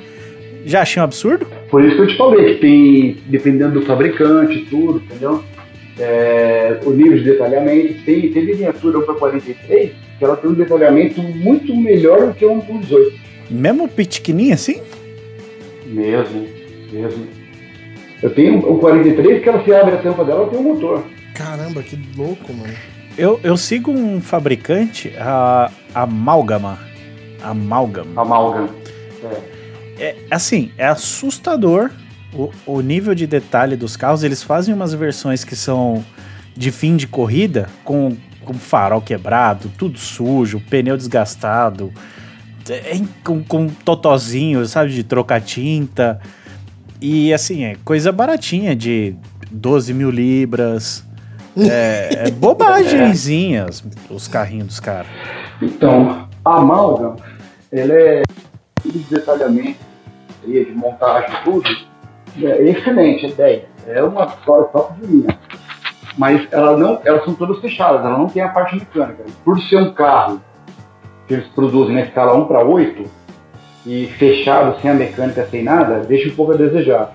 Eu acho que é muito bem feito, o carro é perfeito por fora, você olhando, mas o preço que eles cobram é, é inviável para o que eles entregam. É grife, né? É grife, é. é uma marca inglesa tem miniaturas dele na escala 1 para 8 que chega a custar 60 mil reais. É, é assustador os valores que os caras cobram nesse, nessas é, miniaturas. Eles tinham, eles tinham uma. A, o Thomas, ele tinha a loja da representante da Amalga na Paulista lá. É, foi por ele e, que eu conheci. É, então, ele tinha uma, uma Ferrari escala 1 para 4 lá. Meu Deus. Ele vendeu essa Ferrari uns dois anos atrás, uma Alphaville, ele vendeu por 110 mil reais. 110 mil? 110 mil reais. Puta que eu pariu, dá pra comprar uns carros legais de verdade, bicho. é um carro fechado, não tem mecânica, não tem nada. tem final da Ferrari tudo, mas, cara, é... olha, olha que quem tem um carro de 100 mil reais funcionando na rua, de tecnologia empregada nela, pra você dar 110 mil reais uma miniatura, uma réplica. Não justifica, né? É. Eu até mandei no chat pra vocês agora aí, ó, uma McLaren T4/4, esse carro aí escala 1 para 8. É a mesma escala que a Malgan faz. Só que a Malgan não entrega isso pra você. E essa, Nossa, essa, é essa sua aqui é, é precinho é tipo amálgama ou é mais em conta? Deixa eu te falar uma coisa, esse carro na verdade é uma, é uma coleção foi lançada pela Planeta de Agostini aqui no Brasil. Eu fiz a assinatura, demorou mais ou menos uns dois anos e meio para chegar todas as peças. É, eu tenho o bico então, desse carro, que era a é, primeira então. edição. Isso, é isso aí, custava R$19,99. É, eu, eu, tenho todas as primeiras edições do, da Planeta de Agostinho. E, é, então, e esse carro ele lançou, ficou por 90 por peça, e só de fascículos deve ter custado na época por volta dos 5, 6 mil reais. Pai amado. Tá que pariu. É, só de fascículo. Aí essa, essa carenagem aí, ó, essa carenagem, ela foi feita, ela, ela tem um degrau entre o vermelho e o branco, e foi feita funilaria, maciamento, deixou tudo nivelado e a mesma cor, a mesma pintura que tem na McLaren dessa época aí, a mesma tinta, o código utilizado nessa miniatura. Mas é você que mandou pintar? Mandei fazer, eu mandei fazer um com, com o modelista. Ah, entendi. Você vendo pessoalmente, depois que vocês virem aqui, tá, você vai ver o detalhamento da mecânica, tudo, é um carro bem, bem legal mesmo. Né? Então, essa minha que eu peguei do, do posto de gasolina é uma, é uma McLaren, sei lá, acho que é 2018, 2019. É laranjinha, já tem a, as tiras de Havaiana em cima, tudo. Aí eu queria pintar ela de MP44. Eu ia tava vendo com um amigo meu para ah. fazer, mas não rolou. E depois, se tiver um contato de alguém que faz bem baratinho. Tem, tem espaço. Essa miniatura, na verdade, foi lançada no, no posto BR, que a BR ela fornecia o combustível, né? Isso. Carrega do Alonso. É, é ela mesmo. É ela mesmo. Ela, ela é bonita. Ela mesmo laranjinha é bonita. Eu queria fazer ela, Não, é queria fazer ela travestida de MP4. Se você transformar numa pintura retrô do Ayrton, deveria pegar um carro não, era da época dele mesmo, né? Ah, não, mas o legal é, é essa. É, vai ser tipo uma Singer, é, reimaginado. Ah, sim, é. e, e, de bater o olho, você já percebe assim, uma que é muito mais detalhada, uma que é nem tanto, uma de 15 reais, uma de ah, 300? Sim. Hoje, hoje já tem essa percepção, já é, é nítido, viu? Para quem, quem coleciona e conhece miniatura, bater o olho já sabe, até se é mini champ, se é Spark, se é Isoto, o que é. É, é bem interessante, né, ter, ter, esse olho apurado, que pra gente, quer dizer, o Romulo não tem mais contato com isso, né? Eu não. É, eu não saberia identificar batendo o olho, não. É, é, é, pra quem é, é, tudo isso aí é, é costume. Você vai, você vai mexendo tudo jeito com aquele negócio lá, você consegue identificar e saber. Você, você fica com o olhar apurado, com o olho clínico para ver as coisas. Até defeitinho que vem no carro que você compra pronto já, você olha assim, hum, essa suspensão aqui não tá legal, tá meio tortinha e tal. Você começa a perceber até isso. Fica chatão. É, é você, fica, você, fica meio, você fica muito criterioso, né? Você acaba ficando assim, putz, né? Já peguei carro aqui que chegou pra mim aqui, eu vendi e comprei outro. Não, eu vou querer outro decente, que tá, não tá legal. A asa tá um pouquinho torta, entendeu? acontece, né? Você já, já comprou gato por lebre? Tipo, ah, tô comprando aqui uma McLaren, chegou era uma Tyrrell pintada. Não, o, o, que já aconteceu comigo, o que já aconteceu, porque hoje em dia, todos os fabricantes, parques, mini shampoos, Exoto, eles mandam tudo na China, né, para fazer tudo por lá. Então, o que, que aconteceu? Tem uma marca de Ferrari hoje, que é a, a mais top que tem, que é a BBR, né, que fabrica as miniaturas 1 por 18 e por 43. E eu não tinha a Ferrari do, do Vettel de 2015. E eu, eu vi no, no eBay anunciado a BBR e tudo, né? E quando chegou aqui a miniatura para mim, o que, que acontece? É BBR embaixo, no soalho, BBR, a qualidade vem com o piloto, vem tudo, né? E chegou aqui, não tinha o piloto, embaixo o chassi todo raspado, e aí eu peguei, abri uma reclamação, né, com, o vendedor. Falei, ó, é, eu comprei como sem a BBR, e o carro não é BBR. Aí virou aquela discussão, aquela polêmica toda, o cara já pegou, já mal chinês é tudo mal educado, né? ele pegou e já começou responder atravessado, tudo, eu printei até e abri uma reclamação no eBay lá. E o eBay obrigou a retornar o valor lá e devolveu a miniatura para ele. Então, é, acontece isso aí. Né? Pelo menos, é, você tem o eBay, a central de resolução dele só funciona. Você, você abre uma reclamação lá, se você não ficou. Mesmo que o carro chegou aqui, se você se arrependeu de comprar e não gostou e quiser devolver, ele te devolve o valor. Que da hora. Porra. Tá melhor que o LX. Ah, sim, é. Mas é pela reputação também, né? Você vai criar um histórico tudo de compra, de venda também. Você sabe, né? Quem tá querendo dar alguma desperta e quem tá sendo correto, né? Sim. Eu, eu queria mudar de assunto um pouquinho de, de miniaturas para um para um, é, mas se vocês quiserem voltar depois no assunto das miniaturas, a gente volta. Eu queria saber é, dos carros grandes. O que você que que que que é lasanheirão? Você é aqueles cara que gosta de uns carros diferenciados? Ou você, puta, eu vou pegar um Uber que eu não gosto nem de dirigir? Cara, eu curto carro, eu gosto de dirigir, eu gosto de ter um carro legal, eu cuido dos meus carros pra caramba. É, quando eu pego um carro assim, eu eu já quero trocar a roda, botar uma roda legal. Não sou aquele cara que exagera também, que faz aquela, aquelas coisas também. Acho que olha pra, pra carro de baiano, com perdão aos baianos aí, né? É puta merda, né?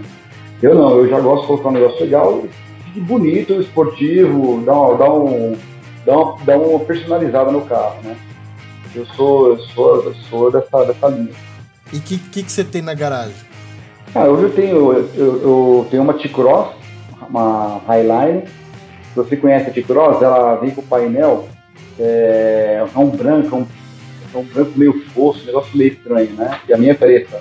Eu personalizei toda aquela parte que era branca, eu pintei de preto, o black piano na cor do carro também. Eu tirei aquela roda que parece um ventilador da Vinci Silva lá e coloquei o da nova. Silva. Então eu dou, dou, dou umas mexidas assim também. Entendeu? Mas também não sou fã de pegar e de, de catar o, pegar e enfiar uma puta de uma grana num carro também hoje, que daqui a pouco você perde 30%, 40% do valor. Pra mim, eu, eu, eu não, não ganho pra isso, acho besteira um negócio. Mas aí só de comprar o carro você já perdeu 30%, 40% do valor. Não, sim, mas uma coisa, uma coisa é pegar um carro de 100 mil reais, 130 mil reais, e outra coisa é pegar uma M3 que custa 400 pau. É, aí 30% de 400 é mais que 30%. É, que é, é, uma, é uma que eu perdi, né? é. E aí vai, né? Eu faço igualzinho, eu pego um carro que não vale o que eu tô pagando, e aí eu gasto muito mais do que eu paguei nele e vendo pela metade. Ah, mas acontece muito isso aí. Você depois pode até brincar assim, mas acontece demais isso aí. Né? é o Black Friday, dude. é, não, tem, tem, muita gente que vai na empolgação, né? O cara se empolga, vê um carro que acha bonito, acha legal, o cara uma puta de uma dívida, e daqui dois, três meses fala, o que, que eu fui fazer da minha vida, né? Não, na verdade é que eu sou excêntrico mesmo, é, acho que é essa a palavra. Né? Porque eu tenho um gosto bem, bem diferente. Por isso que eu já faço diferente. Eu- já pego o carro que não vale nem os 30%. Que é pra não correr o risco de ter essa desvalorização aí. Não, então, os meus não se valorizam também. Eu não tenho nenhum que pague PVA. Você também não. O Esse é Guedes o- paga PVA, é o único, né? Não, eu dei Por enquanto, né? Por enquanto, porque o Dória quer mudar, né? Os do Guedes pagam PTU. É verdade. É, estão falando que vai ter. Vai ter em votação para. Acho que era carro de. Se não me engano, era carro de 20 anos que não pagava IPVA, né? Aham. Então estão querendo mudar para 40 agora. Não. Nem me abalo. Mexe, não, é. O meu continua não pagando. É, então. o, o meu, o meu também não, o meu função tá lá. O Fuscão é todo originalzinho, né? Você falou? É, todo original. Vou até, deixa eu ver se eu tenho a fotinha dele, eu vou mandar pra, no chat pra vocês darem uma olhada. é... Qual que foi o seu primeiro carro? Meu primeiro carro foi um Fusca vermelho. Ah, começou de Fusca já. É, comecei, eu comprei em 1991, foi o primeiro carro. E vermelho que já era da Ferrari. É, Na época eu não gostei, fiquei três meses, vendi e comprei um Passat TR. Porra! Foi um belo upgrade. É, não, mas, é, é, mas era, mas era, era, era 91 e o Passat era 81 já, né? Já era um Passat com 10 anos. de- ah, mas com relação ao Fusca, era puta de um carro, né? Ah, sim, é, pô, é outra mecânica, tudo outro conforto, você pisa, obedece, é bem bacana, né? Pra, pra época não, pô, era, tanto é que depois veio vários carros, né? E tinha o Passat Pointer também, que vocês lembram do Passat Pointer. Opa, Passat Pointer é O, sensacional. o, o É, Guedes e o Romulo é, lembram, mas da época deles. Era o, G, era o GTS Pointer, cara, era 1.8, era, puta, era, era um carro que era o sonho de consumo de qualquer um. Então. Mas vou confessar que eu gosto mais do iraniano. Iraquiano. O Passat Iraque, Iraquiana, pô. É, o Iraque é o. O LSE com interior de veludo vermelho. Esses são os. É, o é, ar-condicionado. Esse carro era, era o mais da hora que tinha, bicho. Que, aqueles bancos lá é muito confortável aquele negócio. E o ar, né? Gelandão. Pra- Porque o veludo no calor, Deus o livre, né? Agora você imagina no Iraque. É. Isso que eu ia falar, os caras- veludo. Controverso, né? Pô, vendeu. Não foi só no Iraque, vendeu acho que na Nigéria também. Na África, Cara, é, vendeu bastante pra, pra África É. toda ali, pro continente todo. Eu não sei por que que. Cabe quantas AK no porta-malas? Acho que esse é o critério.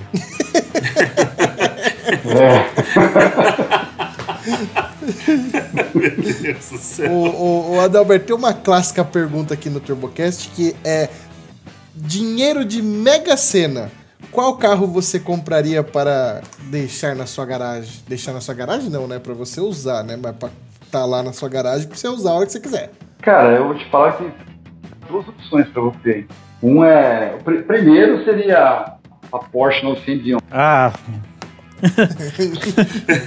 A Porsche é recordista aqui. E segundo a, a Mercedes, a MG GT. GTR. Puta, belíssima escolha. É. mas qual? Esse qual? é De, a MG é aquela. Aquelas. que Saíram uns verde maluco.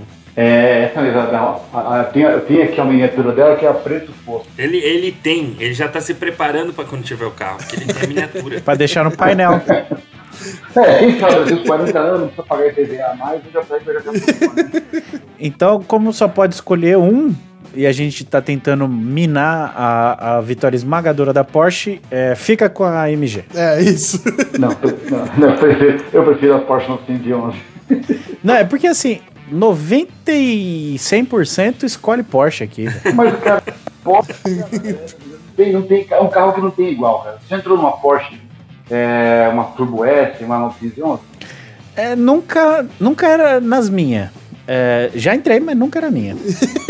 O dia que você entrar no e der uma volta de uma, você vai falar, cara, não, isso que é carro.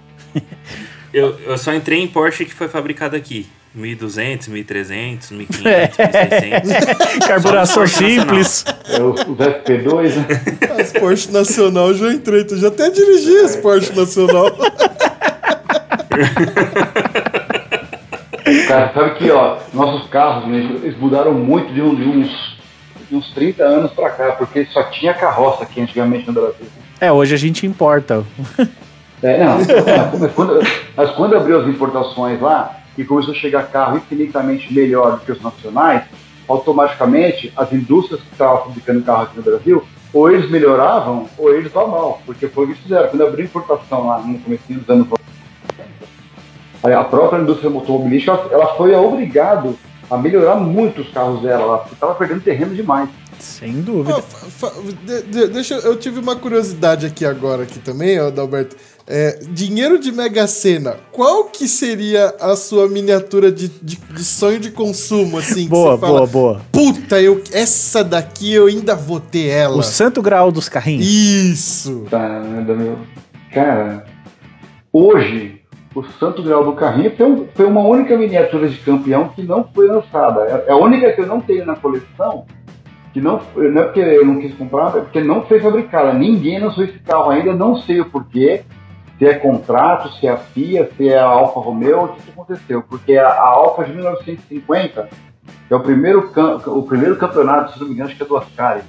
É, não, não, tem, não tem lugar nenhum, não foi produzido, não foi lançado. E a hora que eu lançar esse carro aí, ó, vai virar fumaça de uma hora para outra. Então, Alfa 158. E não dá pra fazer ela?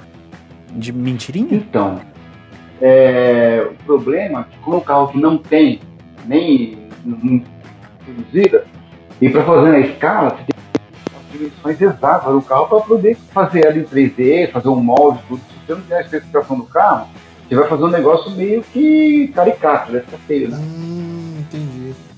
Será que a Alfa Romeo tá boicotando os colecionadores de miniatura? Não, não, porque ó, tem as alfas atuais todas tem, né? Eu não sei se é jogada de marketing, se é é o primeiro carro. É, é Ah, coisa- queimou junta de cabeçote antes de, de fechar a lataria. É, então, vai depender por qual que é o motivo. O Giuseppe perdeu os arquivos lá, os desenhos. O José Farina, né? aí não, não tem como produzir. Ai, cara. Queimou a junta do, do computador do José. É esse carro mesmo, né? Já que a gente voltou para as miniaturas, tem, tem algumas outras categorias de miniaturas que são legais eu, eu não vi aí na- no meio da coleção. Você tem diorama também? Não. Eu, eu não sou muito fã de diorama, gosto, acho bonito. Na- se eu começar a colocar diorama na prateleira, espaço. É, aí, entendeu? aí Aí eu começo vai ter que ampliar o quarto aí. limitar. É, então não dá, exatamente por isso. Aí eu começo a limitar o espaço para colocar outros carros que eu gosto também. É, Então, aí eu acho que vai hoje- chegar o ponto dele se mudar pro quartinho e a família, é, a família se mudar pro quartinho e as miniaturas mudarem pra casa. É, vai liberar a casa para mim. É. Tá mais ou menos Ó, assim. Só pra não ter que ir no Google, o que, que é diorama? Diorama, quando você faz um exemplo, você tem. Muita gente é, reproduziu aquele acidente do Ayrton é, em Imola, que ele bateu o carro lá e acidente fatal dele lá. Muita gente reproduziu o carro todo arrebentado numa caixa de areia e com ele em pé, assim, saindo do carro. Entendeu? É uma história que todos queriam ter visto.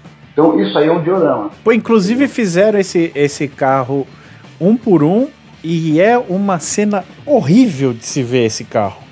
Eu não sei se vocês Eu vi eu carro- acho que eu vi também no- numa É. exposição num shopping, viu? Eu, eu vi, eu vi uma foto que alguém, alguém publicou esse carro num guincho, eu achei de um mau gosto e- enorme. mau gosto danado. Esse fiscal que reproduziu essa cena aí, ele pegou um manequim, um manequim de roupa mesmo aí, de, de loja de roupa de shopping aí, meteu um macacão, aquele puta pescoção comprido com capacete em cima. Eu, tem gente que gosta, achou legal, eu não curto, não achei legal. Meu. Nossa, Eu tenho a Williams do Senna aqui na minha coleção, porque como eu sou colecionador, eu tenho porque eu tenho, eu tenho que ter no meu acervo aqui, mas não é um carro que eu sou fã, não. Sim, e outra, ficar revivendo a imagem, cara, eu não.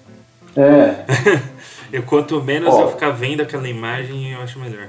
É, é meio, é meio estranho. Pra, pra quem gostou do automobilismo, na época curtiu o Senna, era fã, tudo, é um negócio que é meio, meio, meio traumático, né? Cara, eu mandei pra vocês no chat aí, eu tenho, eu tenho os quatro Williams que o Senna correu em, no, em 94, eu tenho os quatro carros aqui na minha coleção. caramba! Ué, é. não é tudo igual? Não. É, é o teste que eu tenho, ali, pode ver que a de cima, ela não tem o Hotman, tá vendo? É o carro que ele testou. Hum. entendeu? Se você aqui na foto, você vai ver o carro de baixo do lado esquerdo, você pode ver que a asa traseira dele é diferente dos outros, tá vendo? Ela é dupla. Olha, nos detalhinhos, cara. Rapaz, vocês são muito detalhistas mesmo. Então, esse de cima lá é o teste dele, o Paul Ricard, o esquerdo com asa dupla, foi a corrida de Aida no Japão. É, o carro de trás, lá embaixo do, do, do acrílico lá, é, pode ver que ela tem um retrovisor branco, né? Uhum. Essa aí é o carro de GP do GP Brasil. E o de baixo aqui do lado direito, ele é igualzinho do GP Brasil. Tá? Quem, quem descobrir qual é a diferença de um para o outro, eu vou dar uma miniatura de presente para vocês verem aqui. Ah, é o retrovisor azul ali, ó, que você já, já deu a dica. É, exatamente, é, isso aí. então, ele está com o retrovisor azul, é o mesmo carro lá, retrovisor azul, e o, do Brasil é o retrovisor branco. O que muda para Imola foi só o retrovisor. Caramba, É, cara. Aliás, é, na sua coleção, o que eu achei interessantíssimo é que você tem vários carros de teste, né? Tenho vários carros de teste. Eu tenho. Então, os eu tenho a- as duas Toleman. Aquele testou em 83 e aquele iniciou o campeonato em 84. E na escala 1 por 18. E é carro também que não foi fabricado. Eu mandei, encomendei com um amigo meu que é modelista. Ah. Não, e é um negócio que eu sempre fico assim, os caras começam lá, ah, é temporada de teste da Fórmula 1, aí você vê os carros pretão assim, com um ou outro patrocínio, louco pra caramba, aí você fala, pô, por que, que os caras não correm o ano inteiro com esse carro, que é muito mais legal? Então, é, tem muito. é, hoje eu já não tenho mais patrocínio de cigarro nem bebida nos carros, né? Mas acontecia muito é, na época do Ayrton, quando ele correu para a Lotus Preta, por exemplo. Então ele tinha algumas corridas, ele corria com o John Player Special, e outras corridas era o mesmo carro, só que não tinha no, na, na, na lateral do carro o John Player Special. E a própria McLaren também, que ele corria com os Marlboro, então, todo GP na época da França, Alemanha e Inglaterra não podia ter propaganda de cigarro, eles tiravam o Marlboro e às vezes colocavam um código de barra que ficava na lateral do carro. Ah, eles fizeram isso até pouco tempo atrás, ainda faziam essa jogada do código de barra na- nas Ferraris, né? Isso também, então, que a Ferrari tinha o Marlboro na época do Schumacher também. E, e aí a Ferrari recentemente veio com essa Mission We Know aí, você viu essa jogada deles? Michelin, é, Michelin não é, também. Que é da, é da Philip Morris também, é... Que, querendo ou não, você bate o olho naquilo ali, a primeira alusão que você faz é da bendita da Marlboro. É, exatamente. E, e de bebida, o único carro que eu vi com bebida al alcoólica assim, forte também é, é o Johnny Walker na McLaren. Também. Eles patrocinam a McLaren também. Essas, essas miniaturas não, não são que nem aqueles kits que vem de, de plástico modelismo que você monta tal, você já compra elas no jeito já, né? Não, é, aqui é de metal. Essas aí, ó, com exceção que tá o código de barra, as outras duas eu mandei refazer a pintura dela. Ela vinha com, com um tom de vermelho muito forte e fosco. E eu mandei pintar na no laranja fluorescente, que real- é a- realmente a cor da McLaren que era utilizada na época. Quem que, quem, quem que tem algum especialista em pintura, essas coisas pra miniatura também? Ou Tem, tem, tem gente que vive só disso, só de fazer um de hobby modelismo. Aí ele faz só é, conversão, que cria você quer, tem, tem bastante gente que faz isso. aí. Tem bastante gente, porém é difícil você achar uma pessoa que você possa confiar, que vai te entregar rápido, que, meu, eles prometem para daqui dois meses e vira dois anos. entendeu? Então é, é complicado. Deus me livre? É. É tipo levar o meu carro pra fazer funilaria mesmo. Exatamente, é isso aí, é um trabalho de paciência. cara. Você, você tem que colocar lá e esquecer, porque se você ficar apertando, você acaba discutindo, você acaba não fazendo nada. Ah, e é, e é um. é- e é complicado também porque assim, é, é o trabalho de um artesão, né? Não tem. É, não tem muito. Se apressar acaba saindo mal feito e aí vira discussão. É exatamente isso que, essa- que, que você acabou de dizer. é exatamente. Porque o cara tem que usar uma lupa pra ver cada detalhe, onde ele tá mexendo. Deve ser bem Sim. mais complicado, inclusive, do que fazer um carro de verdade. Não, e um trabalho de paciência. É, a gente falou dessa McLaren 1 para 8, que é os fascículos da Agostinho aqui. Eu mesmo, eu tenho, eu fiz uma, um- eu mesmo montei uma Kombi, uma Samba Bus, escala 1 para 8 também. Fiquei a mesma coisa, fiquei uns dois anos e pouco recebendo os fascículos, e eu mesmo montei a Kombi depois. Falei, não vou mandar um modelista, eu mesmo vou fazer, eu quero fazer devagarinho. Só que tem que fazer com paciência, Porque tem peças que dá trabalho para encaixar. Você começou a ficar estressado, você não tá encaixando? Para. Para, guarda, amanhã você vem e retoma. Tem que ser assim. Se você quiser fazer rápido e ficar na, naquela afobação, você estraga a miniatura. Era o que eu fazia, geralmente era esse o final das minhas. Tudo Então, do é lado problema. torto. Então, se você pega, que nem aconteceu comigo com a Samba Blanca, poxa, é uma peça que não chama de jeito nenhum. Aí você começa a ficar estressado, eu falei, eu coloquei na caixa, bom, vou deixar aqui, enquanto amanhã eu retomo. Chegou no dia seguinte, eu peguei a mesma peça, só fiz assim, caramba, tava na minha.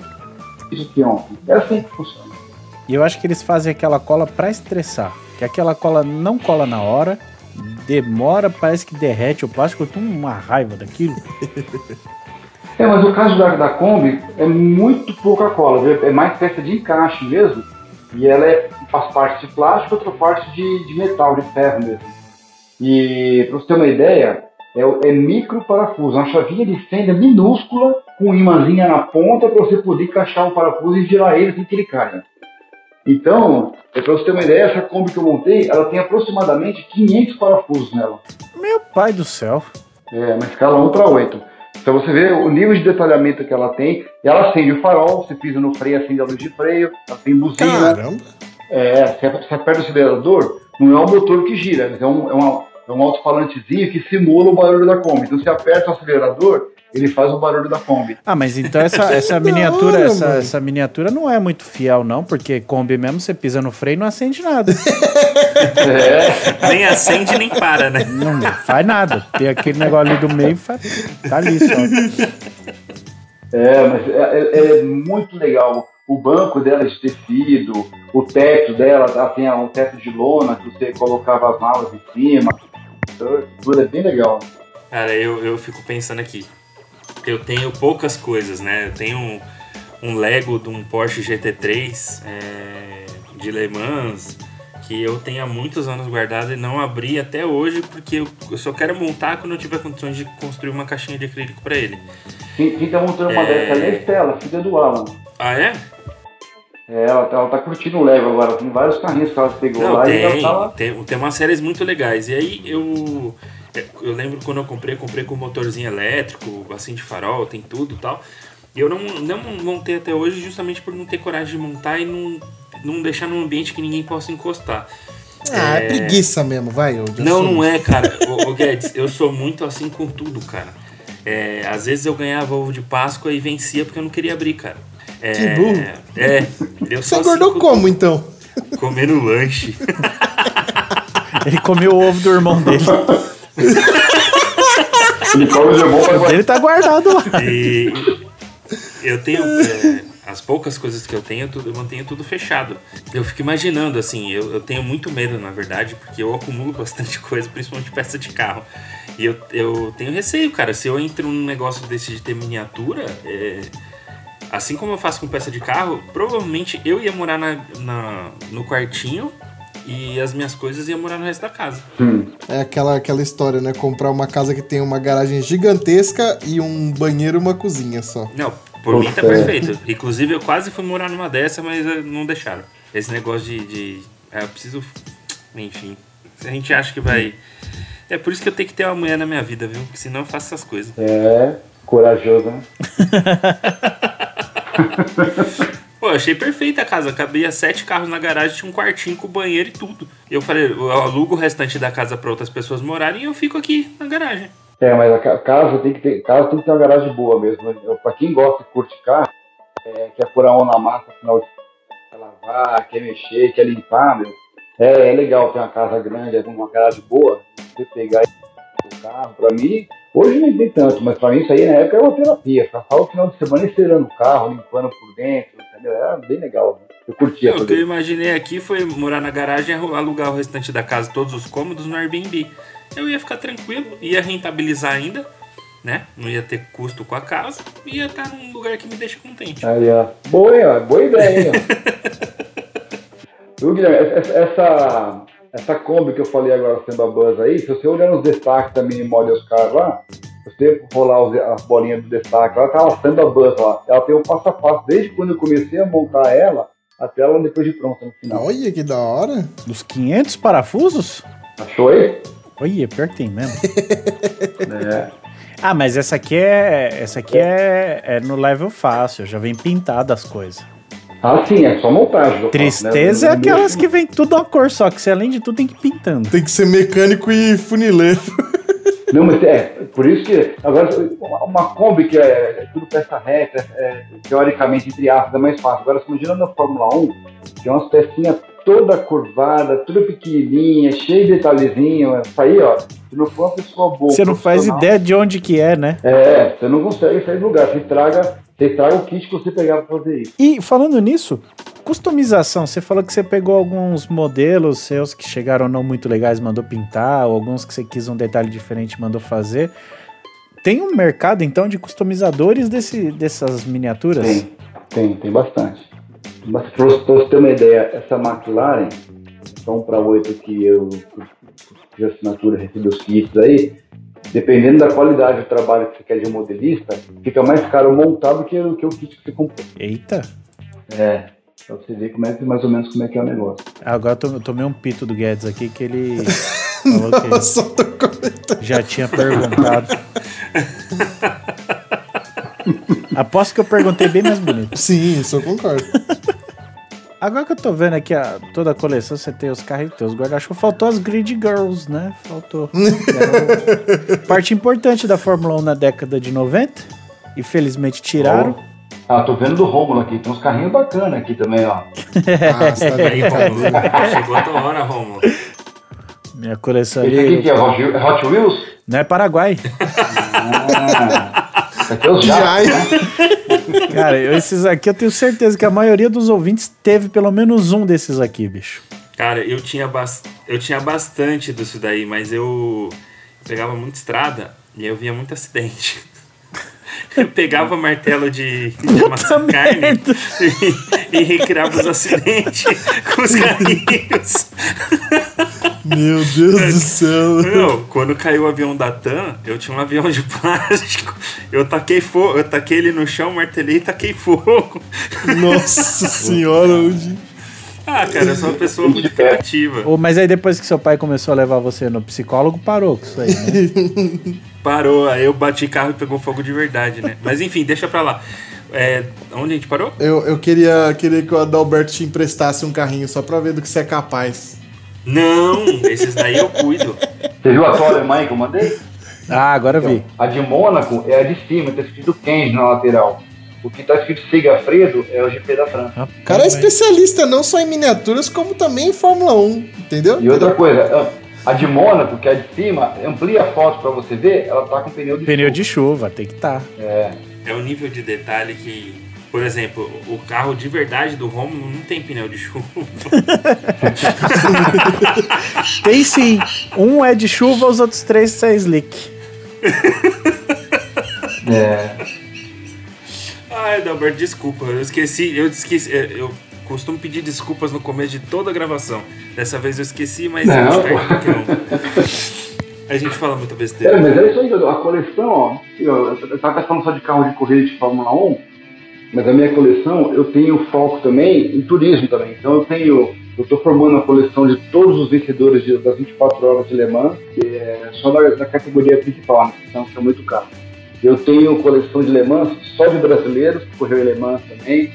Eu tenho coleção de campeões DTM e brasileiros Isso que eu ia falar, tem uns DTM aqui. tem, tem DTM, eu tenho só os campeões e tenho de brasileiros por ser DTM também. Essa, eu mandei uma foto até no chat anterior aí, uma, uma base laranja, aquela lá a coleção de todas as McLaren que correu na Fórmula 1. E tenho também alguns Fórmula E, Fórmula E só de, só de brasileiros só.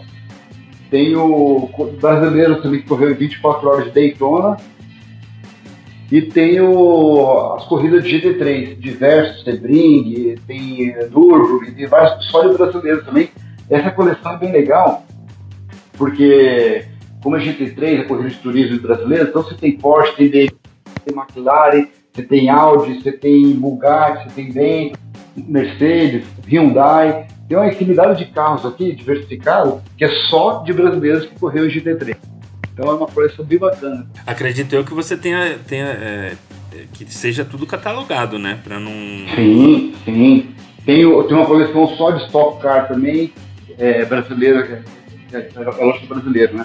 Mas tenho, ó, é, desde o campeão de 79, que foi o primeiro com o Paulo Gomes, até 2016, que foi o Barrichello. E quem que fabrica essas miniaturas nacionais? No, nacional nenhum, tem tudo de fora.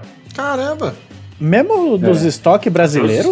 Todos tem tudo de fora. A coleção de estoque do Brasil, ela é feita pela De Agostini, é uma coleção que saiu na Espanha e a De Agostini importou para cá. Foi feito lá.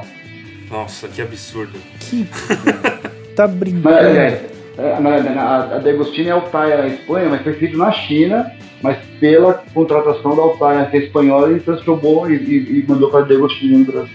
Caramba, bicho. Deve sair uma. uma... Eu tenho um deve- item aqui também que no Brasil é, eu não conhecia até hoje ninguém que tem esse item que eu tenho aqui, ó. Que eu encomendei direto no site da Fórmula 1 Autêntica que é da FIA. Sabe quando o piloto na Fórmula 1 ele faz a pole position no sábado? Aí ele- o cara vai lá e Um ele. pneuzinho?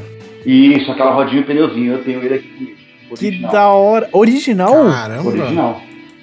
Eu nem sabia que mortais poderiam comprar aquilo ali. Ele vem com a roda, com o mesmo material da, da roda de verdade, bem calibrado, tem tudo. E é o pneu vermelho, que é o pneu para pista seca de alta, de alta performance, é o mesmo composto do carro que é usado na Fórmula 1 de verdade. E você sabe que mais da metade dos pilotos não tem um desse, né? Os pilotos que fazem a pole tem, né? O Hamilton tem uma coleção lá, né? Eu acho que os que eles vendem, esses que eles vendem é os que o Hamilton não quer mais, não tem onde pôr. Eu acho que, eu acho que o Hamilton vai montar a categoria de kart lá, lá na, na Inglaterra e vai botar esse pneu pra andar tanto pneu que tem de estoque lá. Oh, aliás, falando nisso, será que a gente convida o Adalberto? Você- pilota bem, Adalberto? Kart? É. Ah, cara, eu, eu, eu, eu dou meus, meus pulinhos lá. Já, já disputei campeonato. Hoje eu só eu tenho meu kart na granja, eu só treino brincadeira com os amigos. Ferrou. Rômulo. Nossa. Já é mais um pra andar na nossa O cara, frente. o cara tem, Tem um kart. Até, até ali ele tava indo bem. Eu, tá, eu corri ali, um negócio. outro. A hora que você falou tem um kart, já deu uma desanimada, velho. Não, mas isso aí é mais pra brincadeira mesmo. Eu- hoje, hoje eu ando é, um estourando duas vezes no mês, eu ando. Ih, não, tô, É. tá, Já tá na nossa frente. tá piorando. Mas mesmo assim, mesmo, mesmo sabendo que eu vou me arrepender muito, eu vou te convidar para nossa bateria de kart pro, pro tradicional mundial de kart, que é, é a primeira versão. Mundialito. É. Tradicional primeiro mundialito de kart do TurboCast. A gente tá convidando Opa. todos os, os participantes, é, assim, não necessariamente eles vão participar, mas a gente tá convidando. E até agora só tem piorado pra gente. Cada, cada entrevista é uma posição que a gente perde, mas beleza, a gente tá lá pela bagunça. Você sabe que no, no kart indoor é, o equilíbrio é muito maior, né? Porque os karts eles não são nivelados. Tem kart no indoor lá que anda um segundo de diferença. Você pega um kart assim, já. Você pega um cara bom que pega um kart ruim, ele já ele já vale, entendeu? Fica, já fica pau a pau ali a briga. É a nossa Ah, única chance. com o nosso peso e experiência, não vai melhorar em nada. Não, tem que torcer Não. pra pegar um kart muito requenguela pra vocês e eu pegar o melhor de todos. Aí, quem sabe? A gente tem um grupo, a gente, tem, que eu, a gente faz, eu administro, junto com o Alan, né, com o Raí Galgato lá, a gente tem um bolão da Fórmula 1, né? Então, e o ano passado, no final do bolão, é, nós fizemos uma bateria de kart na granja lá, que o pessoal que estava afim de participar, foi uma brincadeira bem legal. E é, fez sol a semana inteira. Na hora que a gente foi correr, caiu a chuva na, na granja lá. Mais gostoso ainda. Pô, aí equilibrou mais ainda a, brincadeira. na chuva, na chuva melhora um pouco pra mim. É, então. Na chuva peso. de slick, né? É. Isso, na chuva de slick. É, então. É bem legal, porque você, to- você tocou no preço, abusou um pouquinho e esquece, você vai embora. Vai embora Aí, não, vira campeonato de drift na chuva ali. É, Mas então tá feito o convite. Assim que a gente descobrir quando vai ser, eu te aviso. ah, legal, pode, pode, pode contar, me avisando quando esse programa. Ô, ô Adalberto, a gente tem outra clássica aqui, que é também pedir para os nossos convidados, participantes, indicarem uma pessoa para participar do próximo episódio. Pode ser amigo, Ah. desafeto. A Giota a gente está aceitando também, tá? Devido ao momento. Então fique à vontade para nos indicar alguém. Não, para diversificar também de carro para moto também, eu poderia indicar para o do Diego, que tem a coleção de motos dele lá, é bem bacana também. Ele tem muita história para Oh, contar de moto. E, e é legal, porque eu, eu gosto muito de motos de, de ver, né? Mas eu não sei quem foi o campeão da Moto 1, da Moto 2, como é que é. Ele sabe tudo que é de moto, moto velocidade, cara. Então, para quem é fã de moto também, é uma, é uma boa indicação para vocês colocarem no, no programação de vocês. Fechou. Top, combinado. E já que vocês rolaram o Instagram dele aí pra cima e pra baixo umas quatro vezes, que nem eu, tenho certeza, quero saber de vocês, Woody e Guedes, qual o. Ó, peraí, com ênfase aqui, qual o carrinho mais legal que vocês viram ali na coleção? Vixe. O Woody fica por Mano, último, é que até ele pensar. mano. Eu já vou mandar o meu porque eu, eu para mim esse é o carro mais legal de toda a Fórmula 1 com a asa traseira mais feia da história, que é o Brown GP.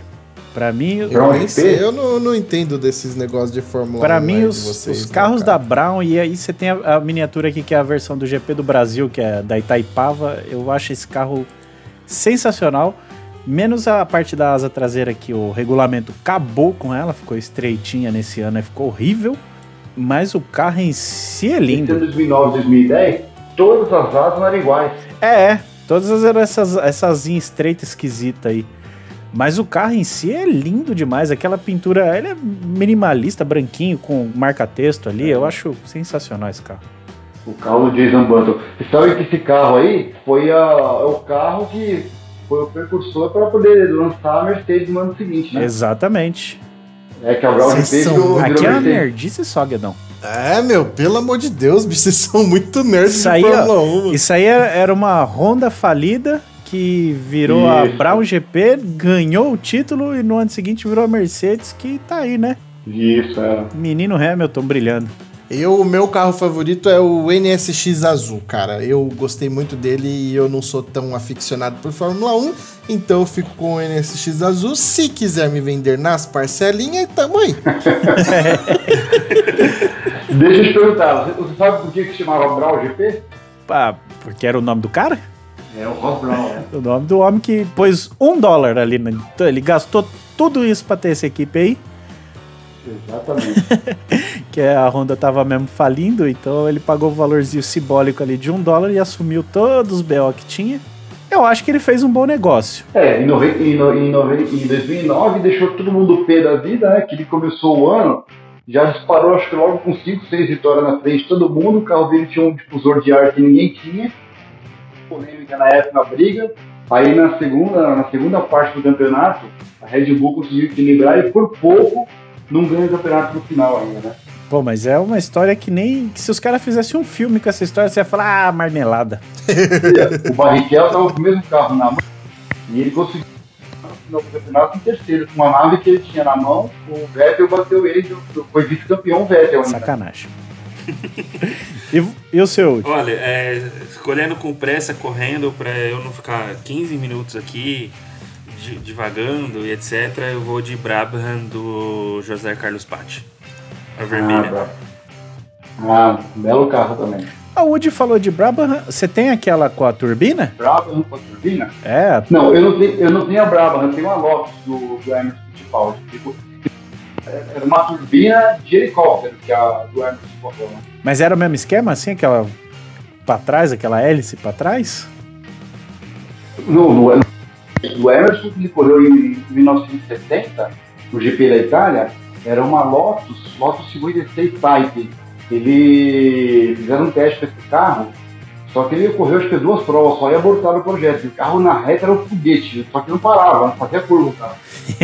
ele correu com um Pratt Whitney, né, que era uma turbina de helicóptero atrás. Eu tenho ela, então, depois eu vou te mandar no privado as fotos aí do, do carro aberto.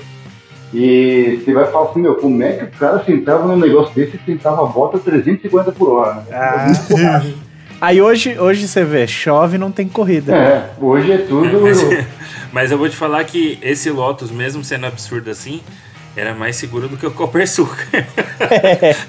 Fazendo anel Ah. externo lá, mais de 250 por hora com caixa de direção Não, de Chevette. naquela, naquela época, todos os carros, meu, não tinha segurança nenhuma. Até as Ferrari, se você vê uma Ferrari aberta de montar, Sim. E, o- e a Emerson com aquela Cooper Super quase ganhou corrida com aquele carro ainda. Eu acho que ganhou, não ganhou? Ele chegou a ganhar. Ganhou. Ah, não. Aliás, aqui no Brasil, né, acho que, aqui no Brasil acho que ele chegou em segundo, não foi? É, tem segundo, Segundo, segundo lugar, eu tenho certeza que tem, mas eu acho que tem vitória também. O, o FA0, é o 04 ou 05 primeiro, eu não lembro. Ganhou o. Inclusive é o carro que ele andou no GP da Bélgica agora, né? Ele deu A uma. primeira foi a FD04, 2076. É. Agora, se vocês são bonzão mesmo, eu quero ver o que, que o Copersucar e a Red Bull têm em comum. Cooper Suca, É. Cooper Suca e a Red Bull têm em comum. Puta, E a aí? Red Bull te dá asa, né? A dá asa. E você, Udi? A Copersucar da diabetes e, a- e o Red Bull também. Não, pô, é um, um tal de Adrian Newey. Ah, o Brasil, Ah, Esse, verdade. esse rapaz, esse, esse engenheiro aí, era o- ele fez estágio na Copersucar. fez, e ele fez, o- ele fez o carro do, do Maurício Gugelmin, fez a, o carro que matou o Ayrton Senna, É, ele fez a. tem uns deslizes também, né? É, também. É, Mas o, o- a Copersucar foi, foi um negócio bem interessante. O Keck Rosberg, por exemplo, o pai do Nico Rosberg andou na Copersucar também, Ingo Hoffman, Chico Serra. Tem bastante história bacana da Copersucar. Vamos fazer um O especial Copersucar. turbocast de história? Eu consigo chamar umas pessoas que poderiam falar sobre, sobre Copersucar, hein? Aí, ó. quem? O, o Ingo Hoffman? O Ingo, com certeza, é uma pessoa que eu adoraria trazer pra cá. Falta o contato. Eu vou te falar, hein? É um, é um- é um dos caras mais bacanas que eu conheci na Stock Car. É um cara muito receptivo, muito educado. Dá de 10 a 0. Tem muitos moleques que correm hoje lá, meu, que se acham o, o tetracampeão da Fórmula 1 e não conseguem ganhar uma corrida da história. Nossa, e o alemão toca, hein? Meu Deus do céu. Nossa, que bicho engraçado. Eu Você falou do, falou do Adrian Newey aí, ó. O carro mais bonito que o Adrian Newey fez foi esse que eu te mandei agora no chat aí, ó. Roberto Pouco Moreno. Ó, A Jordan, a Jordan 191 de 1991. Bonito É mesmo. hein? Savenap.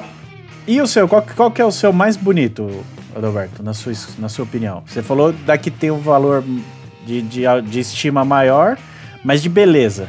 De beleza, vou te falar aqui, ó. Eu tenho, eu tenho alguns pra falar. Eu tenho a Lamborghini, né, já tá publicado no Instagram, inclusive, a Lamborghini de 91 do Eric, do Eric Van der Poel. E tem uma Tyrrell de 77 que ela correu com seis rodas. Ah, tiro de seis rodas é sensacional. É, Esse carro é muito bacana, muito bonito. E tem também a. carro de seis rodas, vocês estão falando da Fórmula Truck? é um trucadão. É, tem a, a Leighton House, que o Maurício Gugelmin andou com ela em 91. Esse carro, pra mim, é um carro também que é fantástico. Bom, se você que tá ouvindo não tá entendendo nada, é porque você não tá no Instagram do, do Adalberto clicando aí nas, nas fotos pra ver. Então, azar seu. Tô azar seu. Não espere que a gente vá publicar tudo, porque a gente falou de muita coisa. O, problema da, da minha ma- matéria comigo é que se fosse com vídeo, nossa, estaria mostrando tudo aqui, o pessoal ia ficar doido, né? A gente conversou no chat pra vocês aí, de fora fica meio que boiando, né? Um um dia, com a graça de Deus, a gente vai ter um editor de vídeo, uma equipe de vídeo, aí, aí a gente refaz. É. Nossa, mas só de imaginar o Guedes com os dedos tudo engordurento pegando no- nas miniaturas, já dá até o. Ó, dá uma olhadinha no chat que eu mandei aí, ó, o outro projeto do Adrian Newey também, que é a Leighton House do Gujominho. Olha que da hora esse ter a televisãozinha do Caraca, piloto. mano. É, É. Esse a gente publica, tá? Esse eu vou dar um boi pra vocês que estão ouvindo. Ó, ó, olha o patrocínio do capacete do Maurício Gujominho. Lembra da Bruno Minelli? Bruno Minelli? Não, esse não é da minha época, Não não. lembra, não é, não é da época de vocês. Bruno Minelli é famosíssimo de, de roupa. Eu sou meio cegueta, só tô enxergando o, o, o- a Perdigão e a Longiness, que é a cerveja. Pronto, pra mim. Bem, no- na, na te- na testa dele, no, em cima do amarelo, parece uma fetinha em cima. Aham. Se você colocar no Google aí, ó, Bruno Minelli, na época, quem usava Bruno Minelli só era Bambambam. Bam, Bam, só. Era a marca dos boys da época. É, é tipo quem usa Tommy hoje, né? Pode Mas original, né? Original. Original, original, É, é.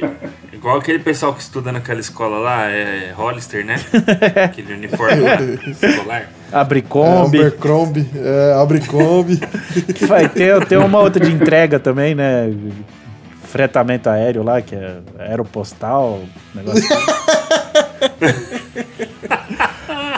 Meu Deus, Eu acho que- já, já perdemos o foco de novo. Exatamente. Eu acho que antes que piore, a gente pode agradecer o Adalberto. É, não, vamos partindo para mais um encerramento aqui de mais um episódio do TurboCast. Mas antes, Adalberto, o espaço está aberto aqui para você deixar o recado que você quiser e deixar aí as suas redes sociais para a galera poder te acompanhar. Legal, então no Instagram, como a gente falou já no início também, é, é arroba minimodelscar. No Facebook também é minimodelscar. O Facebook é legal porque ele. No Instagram é só eu que posto, é só minha coleção. Não tenho nenhum carro publicado que não seja da minha coleção. E no Facebook ele é aberto. Então tem várias pessoas que publicam as coleções deles também. entendeu? Então lá fica bem eclético. Tem bastante carros meus e tem bastante carros de amigos que colocam deles também lá no Facebook, que é Mini Models Car também. E eu queria aproveitar Que também. da hora. Eu só queria aproveitar também, não te cortando. Eu queria mandar um abraço para um parceiro meu, que é o Raí Caldato, tá? Que ele, ele que faz o tratamento das, das imagens, todas as fotos que vocês veem no Instagram aí, eu tiro as fotos aqui no estúdiozinho que eu tenho aqui, eu mando para ele, ele dá uma lapidada nas fotos para mim para chegar na qualidade que está publicado no Instagram hoje. Então, bastante. Ah, então tem dedo do Raí aí. Tem, o Raí é um, é parceirão que eu tenho aqui, a gente boníssima demais, a família dele é muito amigo da gente também. Mandar um abraço pro Alan, que é um, um cara 10 comigo, é cliente também, um amigo que eu tenho. É toda a turma que a gente tem aqui do, do bolão que a gente faz aqui da Fórmula 1. Tem uma, tem, temos, temos 100 integrantes hoje no bolão lá. Então não dá pra citar o nome de todo mundo aqui, é lógico, mas um abraço para todo mundo aí. E o Diegão também, que, que é da Mini, Mini Models Bike. Nós temos o Alexandre Grunwald, que é um jornalista também que faz toda a parte de mídia da Stock Car. É amigo nosso também, mandar um abraço para ele. O Grum é parceiraço E- nosso aqui. Participou Ah, inclusive, inclusive uma vez ele fez o TurboCast com vocês, ele estava no meu escritório, ele ficou lá e acho que ele até mostrou para vocês a Kombi, falou, comentou com vocês uma Kombi que eu tinha lá. E, e- e no, e no bolão com a gente também tem um piloto brasileiro que correu em Le Mans também, que participa com a gente no bolão também, que é o que já veio aqui na minha casa, vi a coleção também, que é o Maurício Sá. Caramba, vocês estão bem nessa, nesse grupo aí, hein? Porra! É, O Maurício, o Maurício Sala, ele era parente dos, do- da família fundadora da Escorro, se eu não me engano, inclusive. É, no, no, é, detalhe eu não tenho, eu não É, tenho o Maurício, conhecimento. é Maurício, né? O que andou de, de Mazda 78B, 787B lá em Alemanha, mesmo. não foi? Ma- Maurício Sandro Sala. Ele dividiu o carro com o Stefan Johansson. Isso, é isso mesmo. Bora trocar ideia com, com o Maurício também. Vamos, vamos combinar. Vamos, vamos, vamos. Ah, vou indicar o Maurício pra você também. Um puta do cara bacana, viu? Show de bola. O O Woody, bicho andou de tudo e. Woody foi- ainda Woody foi sagaz ele é agora.